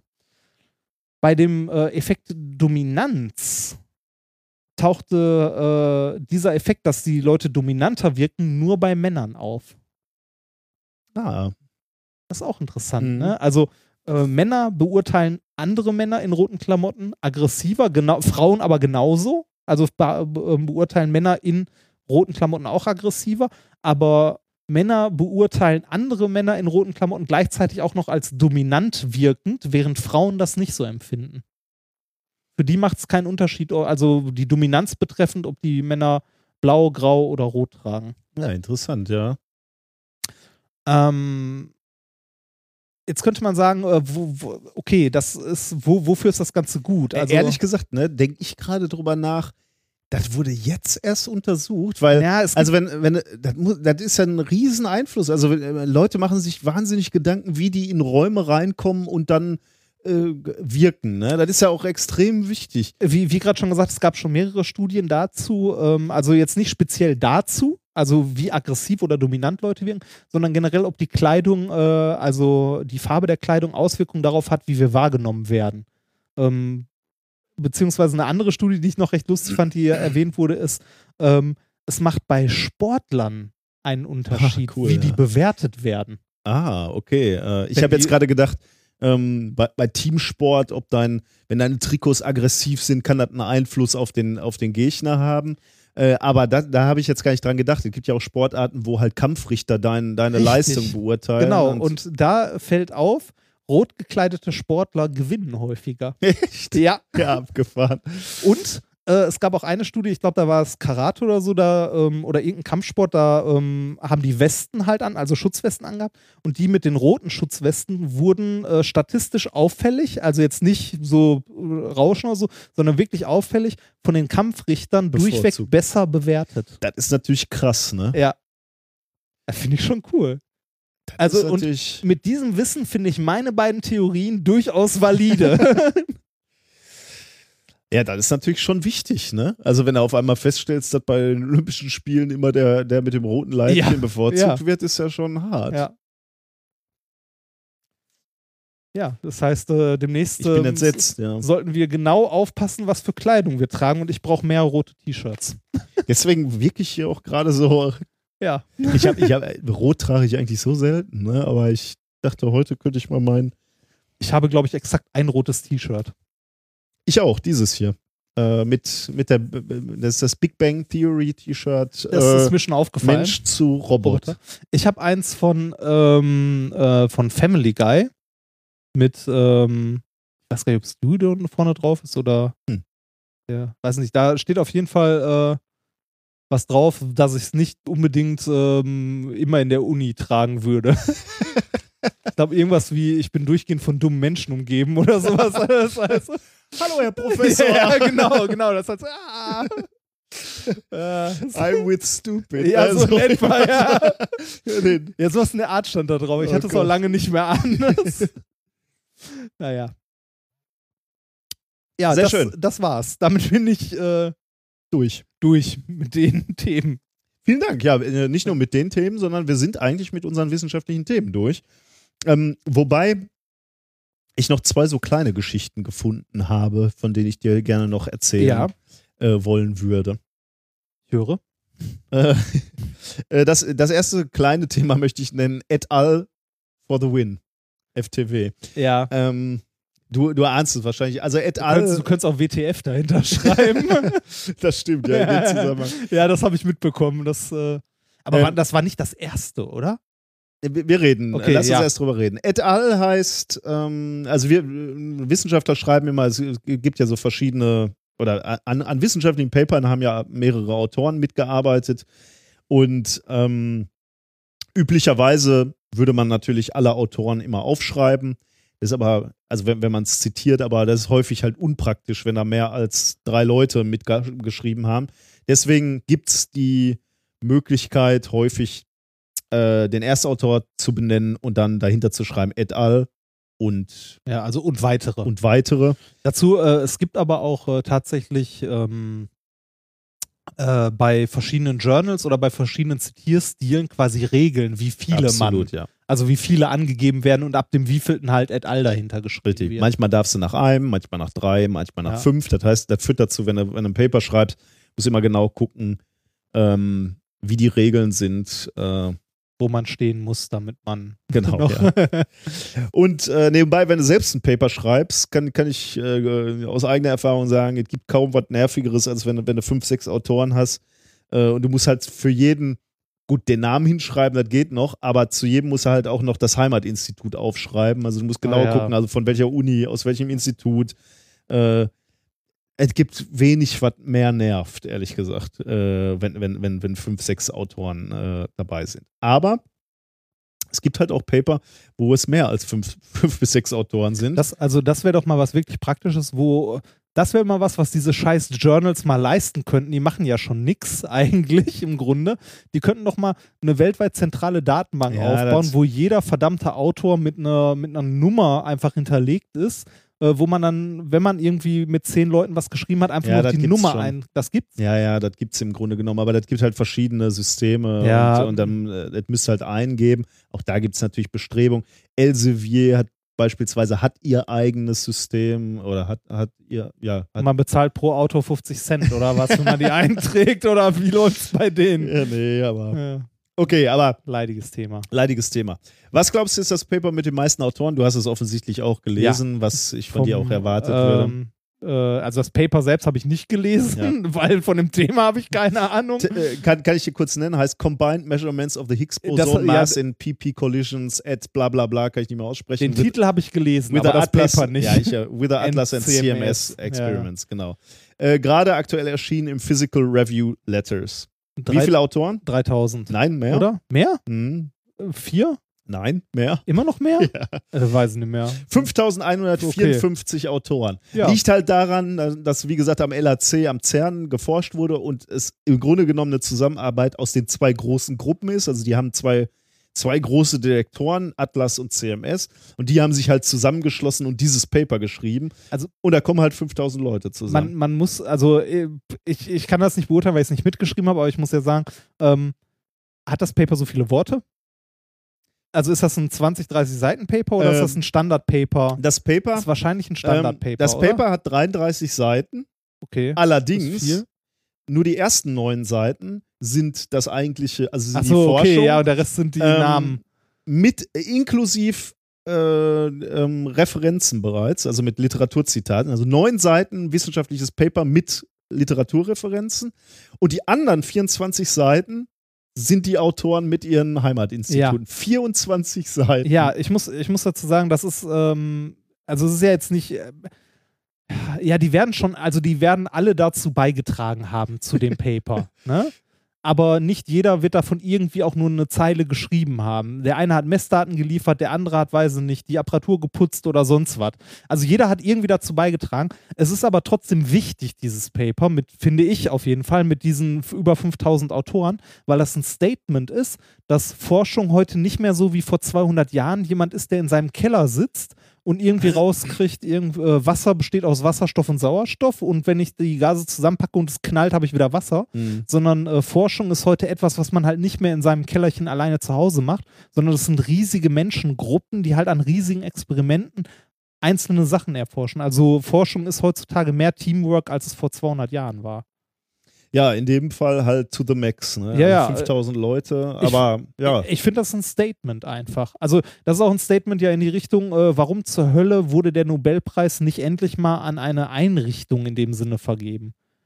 Also, Mhm. ich meine, es ist natürlich gut, man kann jetzt beim Higgs-Boson noch sagen, okay, ist der Herr Higgs und wie hießen die anderen? Der Higgs hat es mit dem Marketing drauf gehabt.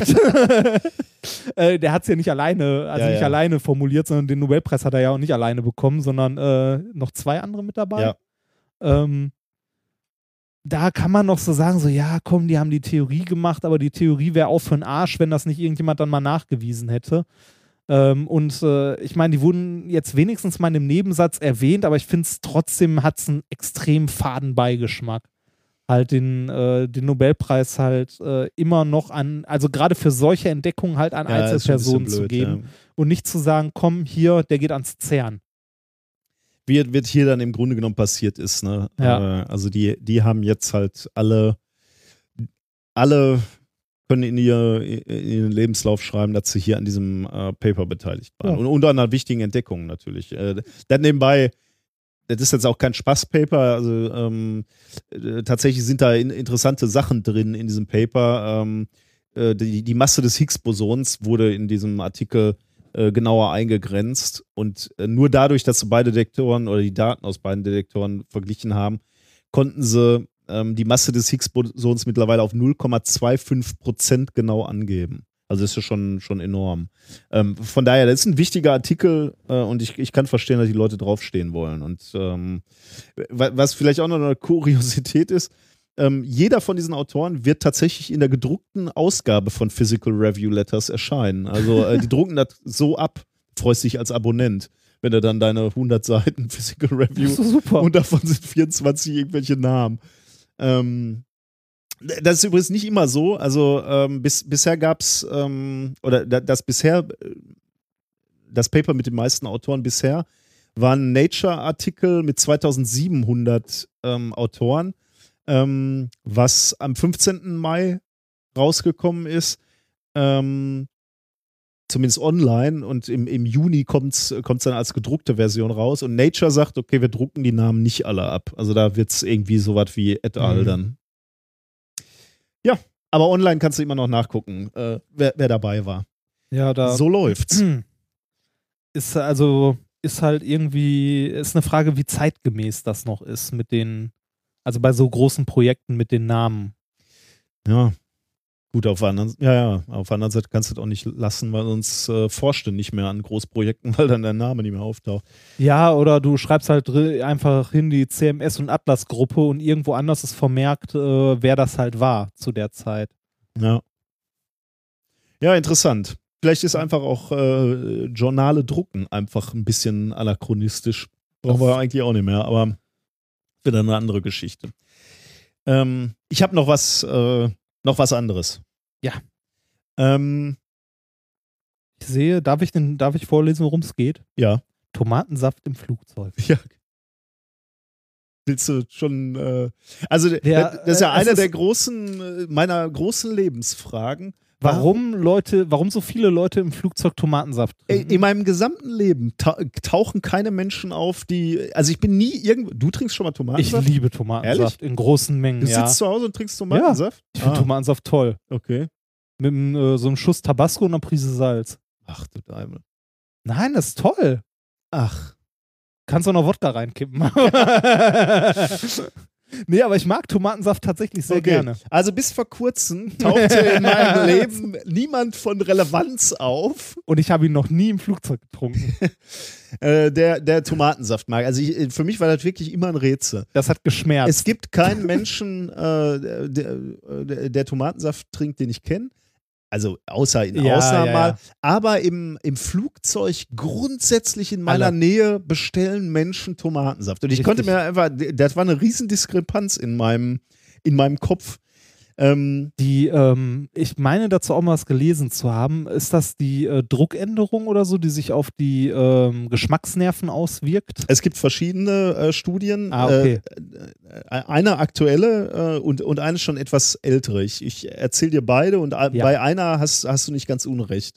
Ähm, Also warum, warum trinken Leute so gerne Tomatensaft im Flugzeug? Da gibt es jetzt eine neue Studie im Journal of Experimental Psychology, Human Perception and Performance, so heißt das, äh, das Journal. Und ähm, äh, der, der, der Artikel selbst heißt A Cross-Modal Role for Au- Audition in Taste Perception. Ähm, das Ergebnis der Studie ist, der Lärm in Flugzeugen ändert deine Geschmackswahrnehmung. Der Lärm. Der Lärm, ja. Ah. Die haben 48 Kandidaten genommen und die mussten die Intensität von Geschmäckern bewerten. Äh, einmal in völliger Stille und einmal bei 85 Dezibel, was so, so ungefähr dem Geräuschpegel in einem Flugzeug entspricht. Ähm, sie wurden gefragt nach, nach der Intensität der fünf äh, Geschmacksqualitäten, die wir kennen. Ähm, also süß, sauer, salzig, bitter, Bitter. und Umami. ja, das ist auch schön. Also Umami ne? ist diese, diese äh, Geschichte, die von der, von, vom Glutamat kommt. Ne? Ja. Oder äh, also, um genau zu sein, von der Aminosäure, Glutaminsäure. Leckere Maggi. Genau, oder das, was die Asiaten alle in ihr Essen hämmern. Äh, genau, und äh, denen wurden, wurden halt irgendwelche Proben vorgesetzt, die irgendwie auf der Skala ähm, jeweils äh, für diese Geschmacksrichtung äh, eingeordnet werden sollten. Ähm, Ergebnis: das, äh, diese, dieses laute Geräusch hat keinen Einfluss auf salzig, sauer und bitter. Süß wird schwächer wahrgenommen und Umami stärker. Hm. Daraus, ähm, also äh, gut, daraus resultiert erstmal, deine Geschmackswahrnehmung ist verändert, wenn es laut ist. Also offensichtlich. Okay. Ähm, wie, weiß man ehrlich gesagt noch nicht. Es gibt eine Vermutung, die finde ich auch äh, ganz, ganz spannend eigentlich. Der Geschmacksnerv, äh, also es gibt unterschiedliche Geschmacksnerven, aber einer läuft durchs Mittelohr ähm, und könnte da natürlich vom Lärm modifiziert werden. Ne? Also da irgendwelche Übersprünge hast, äh, dadurch, dass das Ohr am, am Vibrieren ist oder Mhm. wie auch immer. Ähm, aber also ist noch nicht geklärt wie, aber man sagt einfach, okay, da geht ein Signal durchs Mittelohr und es könnte halt sein, dass dieses Signal modifiziert wird in, in irgendeine Richtung. okay. Das heißt, wenn ich auf der Autobahn bei einem Meckes halte, ist das anders, als wenn ich in der Innenstadt an einem Meckes halte. Also zumindest, äh, das, das, das möchte ich jetzt. Du, hast du irgendwie einen Ver- Werbevertrag mit McDonalds, weil du in jeder Sendung McDonalds einbringst? Burger King. Es könnte auch Burger King sein oder Subway. Ich, du, du scheinst dich ja zu verkaufen, deswegen äh, Was heißt, ich scheine mich zu verkaufen? Ich verkaufe mich. Hallo, das. auf meine Kosten. Ja.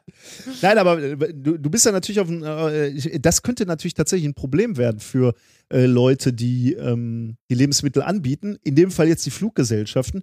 Die könnten sich halt überlegen, ob sie ihre Gerichte tatsächlich darauf anpassen. Ne? Also Hm. du, du willst ja eigentlich ein schmackhaftes Gericht anbieten. Okay, Ich, wollte gerade sagen, bei Flugzeugessen ist das immer so, hm, ja, ich, Ja. ich habe bis jetzt, also ich fand das Essen im Flugzeug bis jetzt jedes Mal großartig. ja, es kommt immer ein bisschen auf die Fluggesellschaft an. Man kann auch mal Glück und Pech haben. also bis jetzt alle mir du den, mal Glück. da hatte ich Glück. Also bei, ähm, wir sind mit äh, äh, Swiss Air sind wir letztes Mal geflogen, ne? da gab es äh, diesen unglaublich geilen Käse, diesen kleinen abgepackten auf dem Oh, Brot. Du weißt noch, was wir gegessen Ja, haben. natürlich.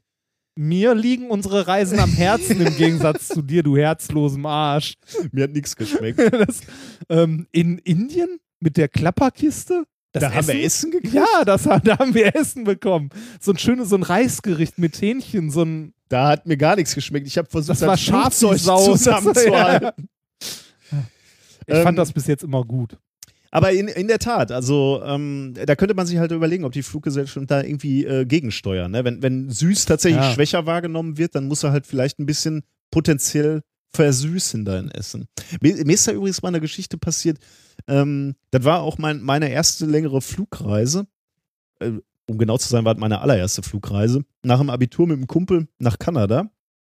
Ähm, da habe ich einen äh, einen Kaffee bestellt und ein Getränk bekommen, bei dem ich nicht erkennen konnte, ob das schwarzer Tee ist oder Kaffee. Ich habe diesen ganzen? Becher getrunken und ich war nicht in der Lage zu, also bi- bis zum Ende, also er war relativ dünn, ne? Also der Mhm. sah aus wie entweder ein sehr dünner Kaffee oder halt ein Tee. Und ich, ich war nicht in der Lage, also ich konnte mich so, konnte mir einbilden, das ist Kaffee und ich konnte mir einbilden, das ist, äh, ist Tee. Und ich habe wirklich, also da habe ich zum ersten Mal erlebt, dass die Geschmacksnerven echt beeinträchtigt sind, so auf Hm. dem, äh, äh, auf dem Flug. Oder also in, der- in, der, in der Situation da. Ähm, das war die eine Studie, die, die sich mal darum gekümmert hat, ob Lärm den Geschmackssinn ähm, beeinflusst. Ähm, aber du, du hattest auch noch was erwähnt, äh, und das habe ich auch noch mal rausgesucht. Das, das stammt tatsächlich aus einer Lufthansa-Studie. Lufthansa hat, hat sich nämlich genauso wie ich, ähm, hat sich gewundert, ähm, warum zum Teufel müssen wir so viel Tomatensaft an die, äh, auf die Flugzeuge schaffen? Ich glaube, mittlerweile ist das aber auch so ein Ding, ne? So, hier, wenn du fliegst, ne, musst du Tomatensaft bestellen. Wahrscheinlich- Das ist so ein popkulturelles Teil geworden oder so. Ich habe übrigens historisch, ähm, äh, das ist ganz interessant, habe ich, hab ich gesehen, wieso überhaupt, wa- warum war überhaupt Tomatensaft an Bord? Ne? Könnte man sich auch fragen. Also wäre es ja nicht auf die Idee gekommen, überhaupt mal Tomatensaft draufzuladen. Ähm, ganz am Anfang, äh, zu Beginn der, äh, der, ähm, der Fliegerei, waren Getränke und insbesondere Cocktails umsonst auf äh, Flugzeugen, äh, in Flugzeugen. Es gab ja auch sonst kein Entertainment, ne? Also du hast Ja. keine Filme oder Genau, so. Cocktails. Du konntest Es also nicht viel machen, außer saufen. Das heißt, im Wesentlichen Oh. äh, hast du Cocktails getrunken und diese Cocktails waren umsonst. Und Ah, deswegen Bloody war Mary. Genau, ja, deswegen war Ah. Tomatensaft mit an Bord.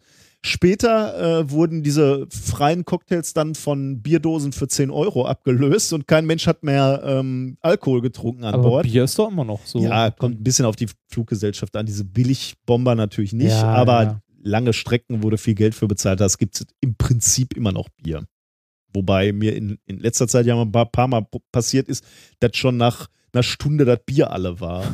aber okay. Ja. Ähm, das heißt, Cocktails waren irgendwann nicht mehr, äh, äh, wurden nicht mehr getrunken, aber der Tomatensaft ist halt geblieben. Deswegen ist überhaupt Tomatensaft auf diesen Ah. Flugzeugen.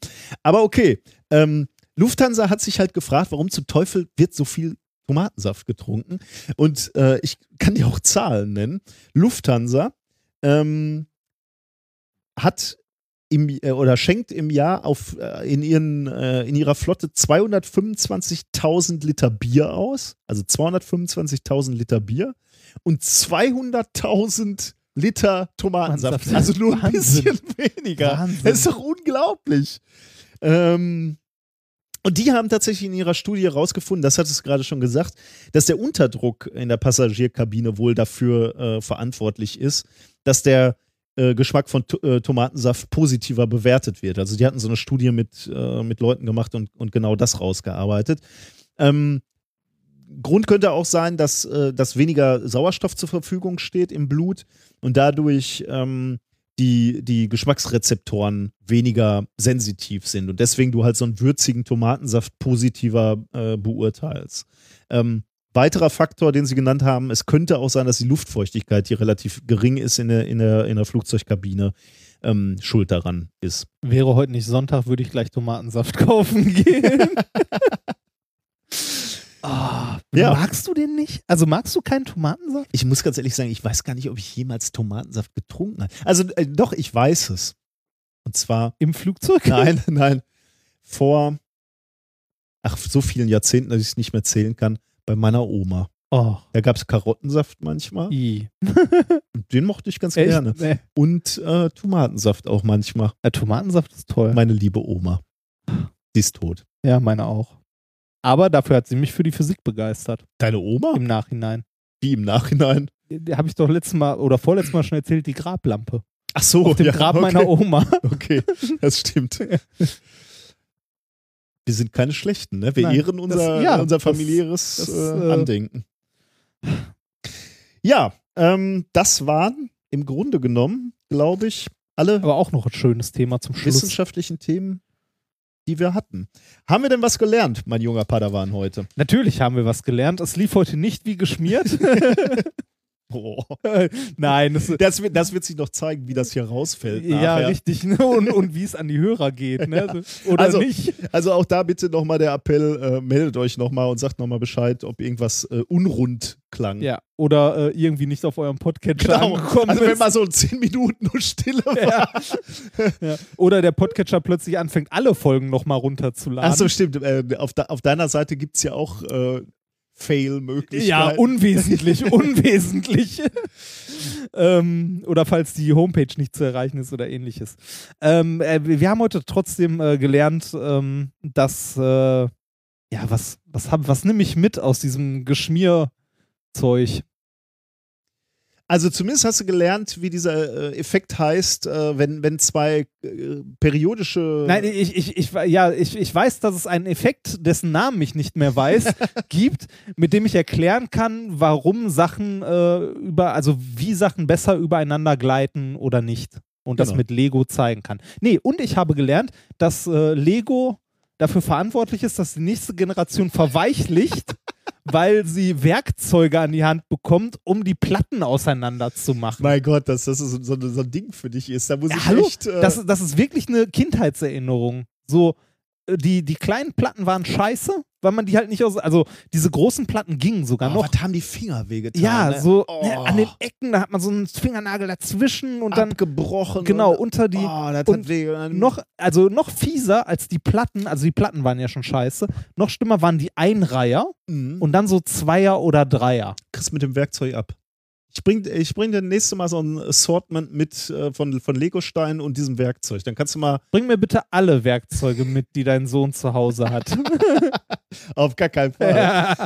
Ich habe von dir gelernt, dass man aus Zwiebelschalen die nächsten 6 Millionen Taiwan-Dollar Mann ja, bauen kann. Genau. Ähm, dann äh, habe ich heute noch gelernt, dass äh, die Mutigen äh, kürzer leben, was mich verwundert. Und äh, dass äh, die ähm, Zielgruppe von Vita Fit und ähnlichem, genau, Vita Sprint heißt doch Ja, eins, ja, ja, ne? wo man das so reindrückt und dann die und dann das gute Koks erst in das Zeug reingehämmert wird. Ähm, also das Manager, die neue Zielgruppe der, ähm, ja, wie nennt man das, Ernährungspräparate sind. Richtig, ja. Und ich habe gelernt, dass ich meine Kleidungswahl nochmal überdenken sollte. Äh, In meinem roten äh, T-Shirt komme ich hier doch deutlich zu aggressiv rüber. Vielleicht ist das auch Absicht. Ich wollte dich einschüchtern hier heute Sendung. Okay. Was haben wir noch? Die Auflösung.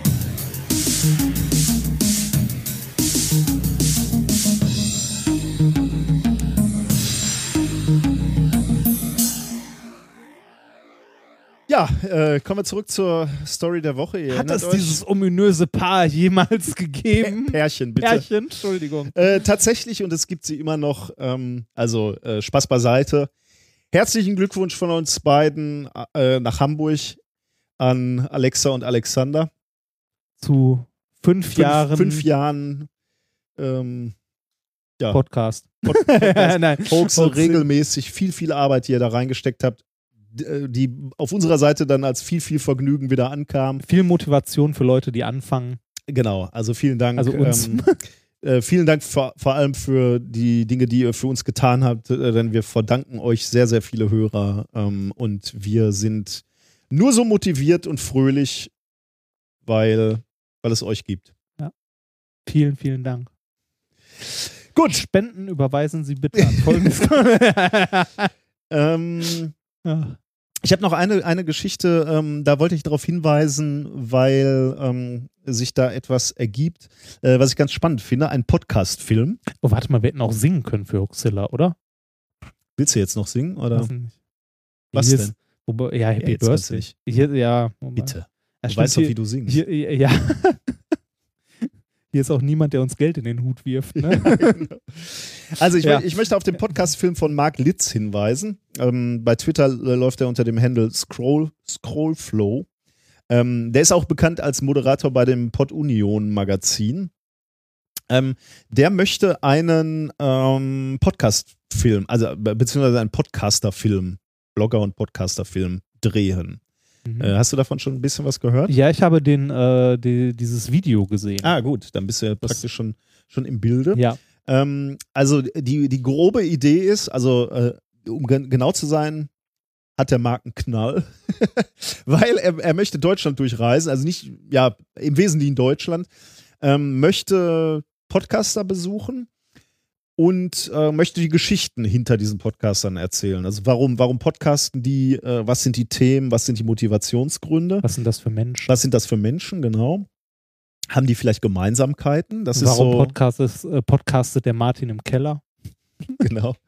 ähm, und dem nicht genug, das wäre ja schon an, an sich äh, spannend. Er hat sich auch noch selber relativ strenge Regeln für diese Podcast-Reise auferlegt. Er möchte nämlich, ähm, also gut, die, die Regeln sind, glaube ich, noch nicht äh, schlussendlich definiert, aber er darf jetzt nicht unbegrenzt beispielsweise mit dem Zug reisen oder mit dem Taxi, Sondern, sondern er muss ähm, auch Strecken zu Fuß ähm, hinter sich bringen Oh. und äh, er muss irgendwie, er darf irgendwie Hotelzimmer nicht vorher buchen, außer fürs Team, was ihn begleitet, also die, die, die, die Kameras bedienen und so. Ähm, aber für sich nicht. Also er muss irgendwie auch gucken, wie er unterkommt. Also es klingt alles so ein bisschen abgedreht. Nach so einem Roadtrip. Klingt Genau, eigentlich ja. ziemlich gut. Ja, natürlich, klar. Also so, super Geschichte, würde ich sofort äh, Mitmachen. mitmachen, wenn ich Ja. Zeit und Geld Ja. hätte. Ja. Ähm, aber das ist genau der Punkt. Marc hat auch kein Geld. Und deswegen äh, hat er ein Kickstarter-Projekt gestartet, ähm, was, ähm, ja, äh, was ihr euch bitte mal angucken könnt, wenn ihr die Idee auch cool findet.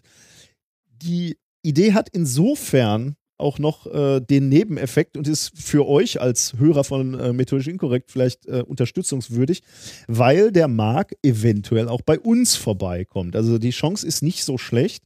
Wir sind offizielle Unterstützer dieser Veranstaltung. Wir äh, haben Marc eingeladen und Marc wird uns eventuell hier im Labor besuchen können. Äh, oder im, im Institut, ähm, aber auch im Labor natürlich. Von daher, wenn ihr diese Home Story von uns sehen wollt, äh, ist Marc der Mann, den ihr unterstützen müsst.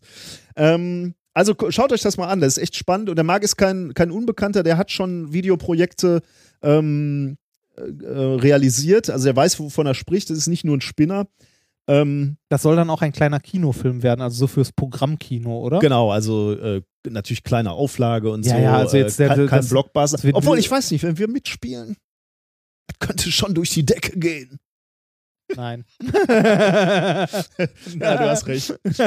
Ist kurz mit mir durchgegangen. ähm, nein, also, ja, ja, richtig. Aber also das, das wird jetzt nicht irgendwie groß im Cinemax oder so laufen, sondern eher in so kleineren. Genau. Aber das. Äh, Aber trotzdem natürlich eine, eine schöne Gelegenheit, äh, vielleicht, dass man mit Hörern und. Ähm, und eine äh, schöne Gelegenheit, um mal in ordentliche Kinos zu gehen.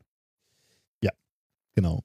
Also schaut euch äh, bitte, bitte die, äh, die, die Aktion mal an, äh, das Kickstarter-Projekt. Und wenn ihr Lust habt, äh, spendet auch ein bisschen was. Ich habe auch schon, äh, na, na, no, schon noch nicht, ich muss mich bei Kickstarter noch anmelden, aber ich werde noch spenden. Ich, ich finde es auch schön, so mal äh, die Idee, die Gesichter hinter den Stimmen dann zu sehen. Ich, ich, finde, ich finde das extrem spannend, weil ähm, äh, Podcaster sind ja irgendwie so komische Typen, die einfach irgendwie so in Mikros sprechen wollen. Jetzt könnte man sagen, halt, vielleicht sind das einfach äh, extrovertierte Menschen. Die, die hören sich einfach gerne reden, so wie bei uns Ja. jetzt. ähm, aber vielleicht haben auch alle irgendwie eine Mission und vielleicht haben auch alle eine ähnliche Mission. Könnte ja sein. So. Ähm, ich äh, ja, ich habe keine Oder Ahnung. unterschiedliche Beweggründe. Generell. Vielleicht auch, vielleicht auch völlig unterschiedlich, äh, aber vielleicht findest du auch einen gemeinsamen Nenner. Also ich finde das unheimlich spannend, muss ich sagen. Mhm. Äh, Ich würde es mir auf jeden Fall angucken. ich auch. Okay. Ja. ähm, gut, haben wir das auch? Das haben wir, ja. Dann- ähm, dann ähm, möchte äh, ich noch erwähnen, ähm, dadurch, dass ich so viel rumgeschraubt habe am, äh, an unserer gesamten Serverstruktur, also das war vorher so, dass alle Folgen irgendwie auf verschiedenen Servern verteilt waren, das Blog war auf einem anderen Server als die, ähm, als die Folgen. Man hat das auch immer, da haben uns auch mehrere Leute schon drauf angesprochen, an diesen unglaublich unschönen URLs gesehen, wenn man die ich persönlich jetzt nicht so schlimm fand, aber ich ja. ja, du schon. Ich bin ja auch Ästhet. Nein, aber Und ich bin hässlich, danke. nein, nein, nein, nein, nein, das wollte ich damit nicht sagen. Nein, nein, aber das war schon blöd, wenn du das irgendwie verlinkt hast und du kannst nicht mal an der URL sehen, von wo das kommt. Content. Das ist das einzig Wichtige. Nein, nicht das einzig Wichtigste. Das ist das Wichtigste. ja. Aber wie du das Content präsentierst Ja, auch. ja, ja ich, ich war ja froh, dass es überhaupt irgendwie das, was man zum Laufen Das, kommt.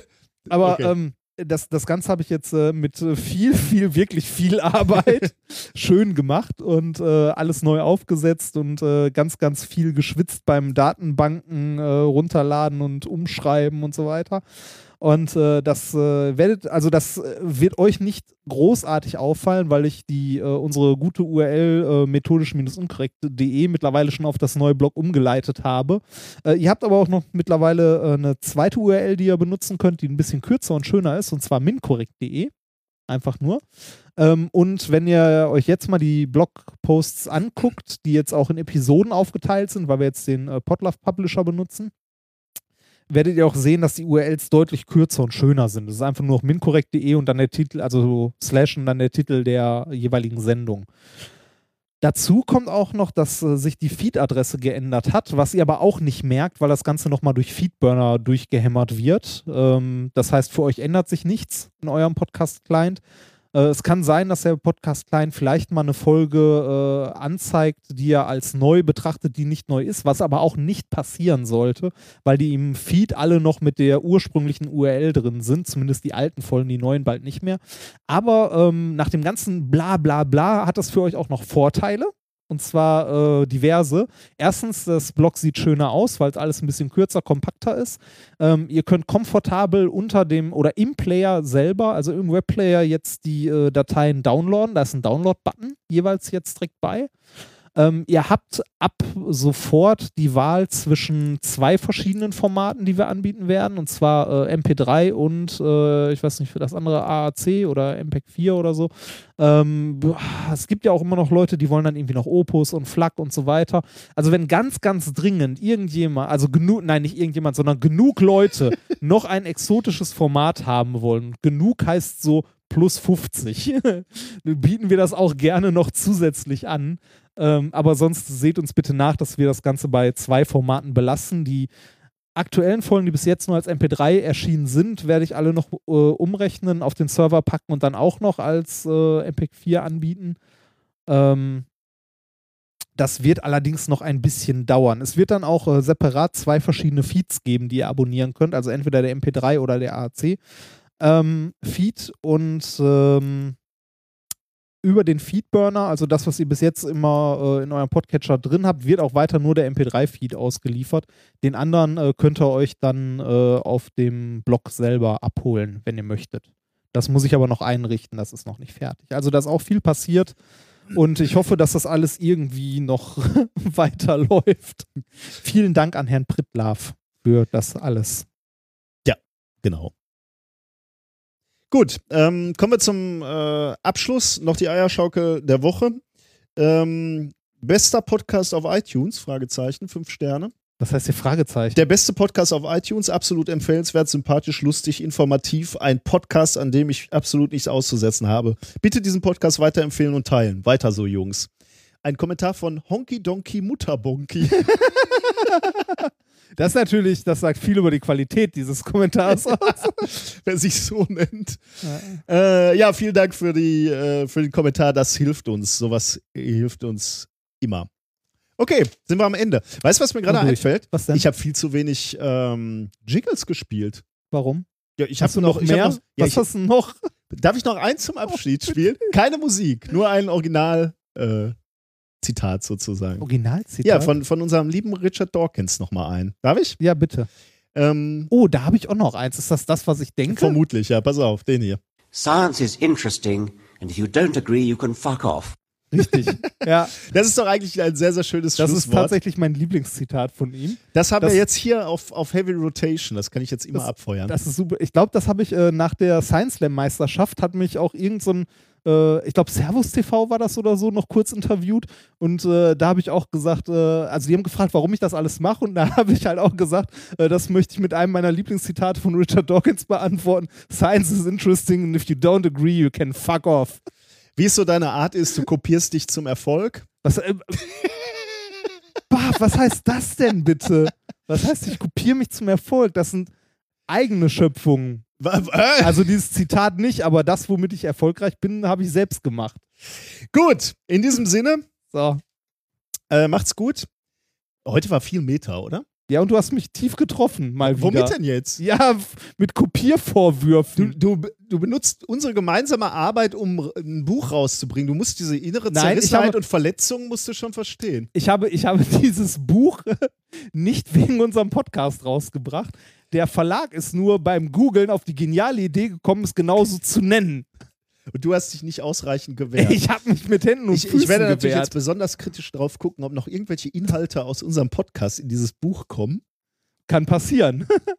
Du bist so ein Was soll ich Naja. machen? Soll ich mir neue Experimente suchen oder dieser was? Schmerz. Gut, in diesem Sinne, wir kloppen uns noch ein bisschen. Ja. Und wenn ihr Glück habt, sind wir in zwei Wochen wieder gemeinsam äh, da. Äh, macht's gut, bis dahin. Tschüss. Tschüss.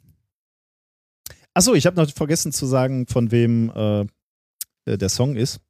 Äh, auch wieder vorgeschlagen von äh, jemandem, von unserem Hörer, von Joachim. Also du ziehst dich wieder aus der Affäre. Genau. Das ist ja seit neuestem meine Strategie.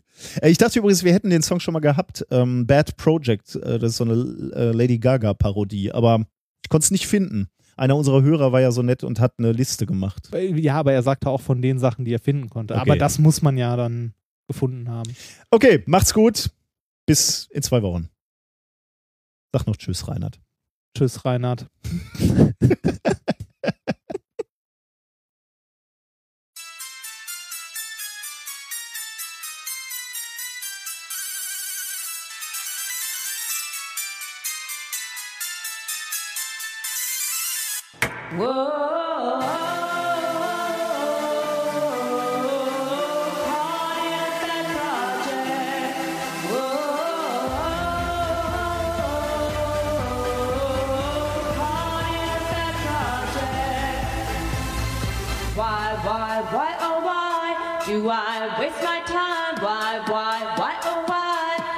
why hate this bad project?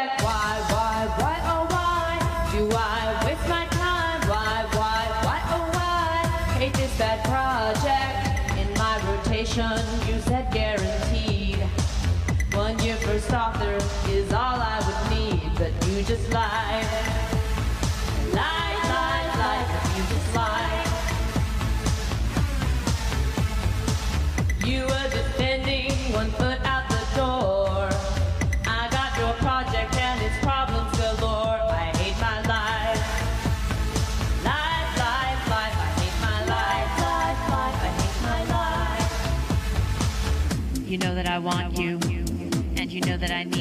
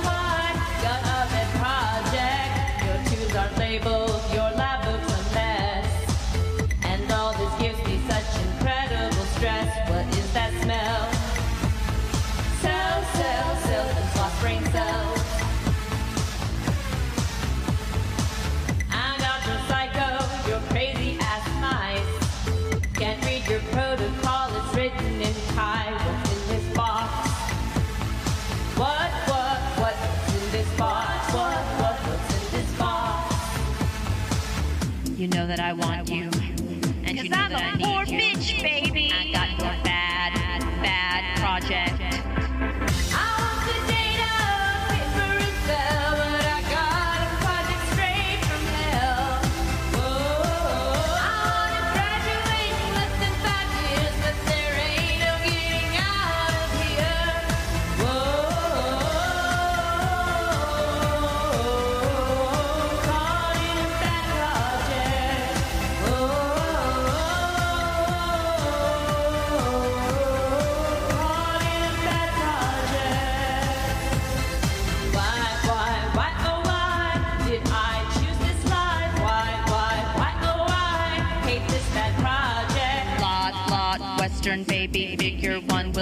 amazing. Blot, blot, Western baby, Transfer this exposure's hazy. Blot, blot, Western baby, got no fans, this shit is crazy. Blot, blot, Western baby, work it, blot that bitch crazy. Ah.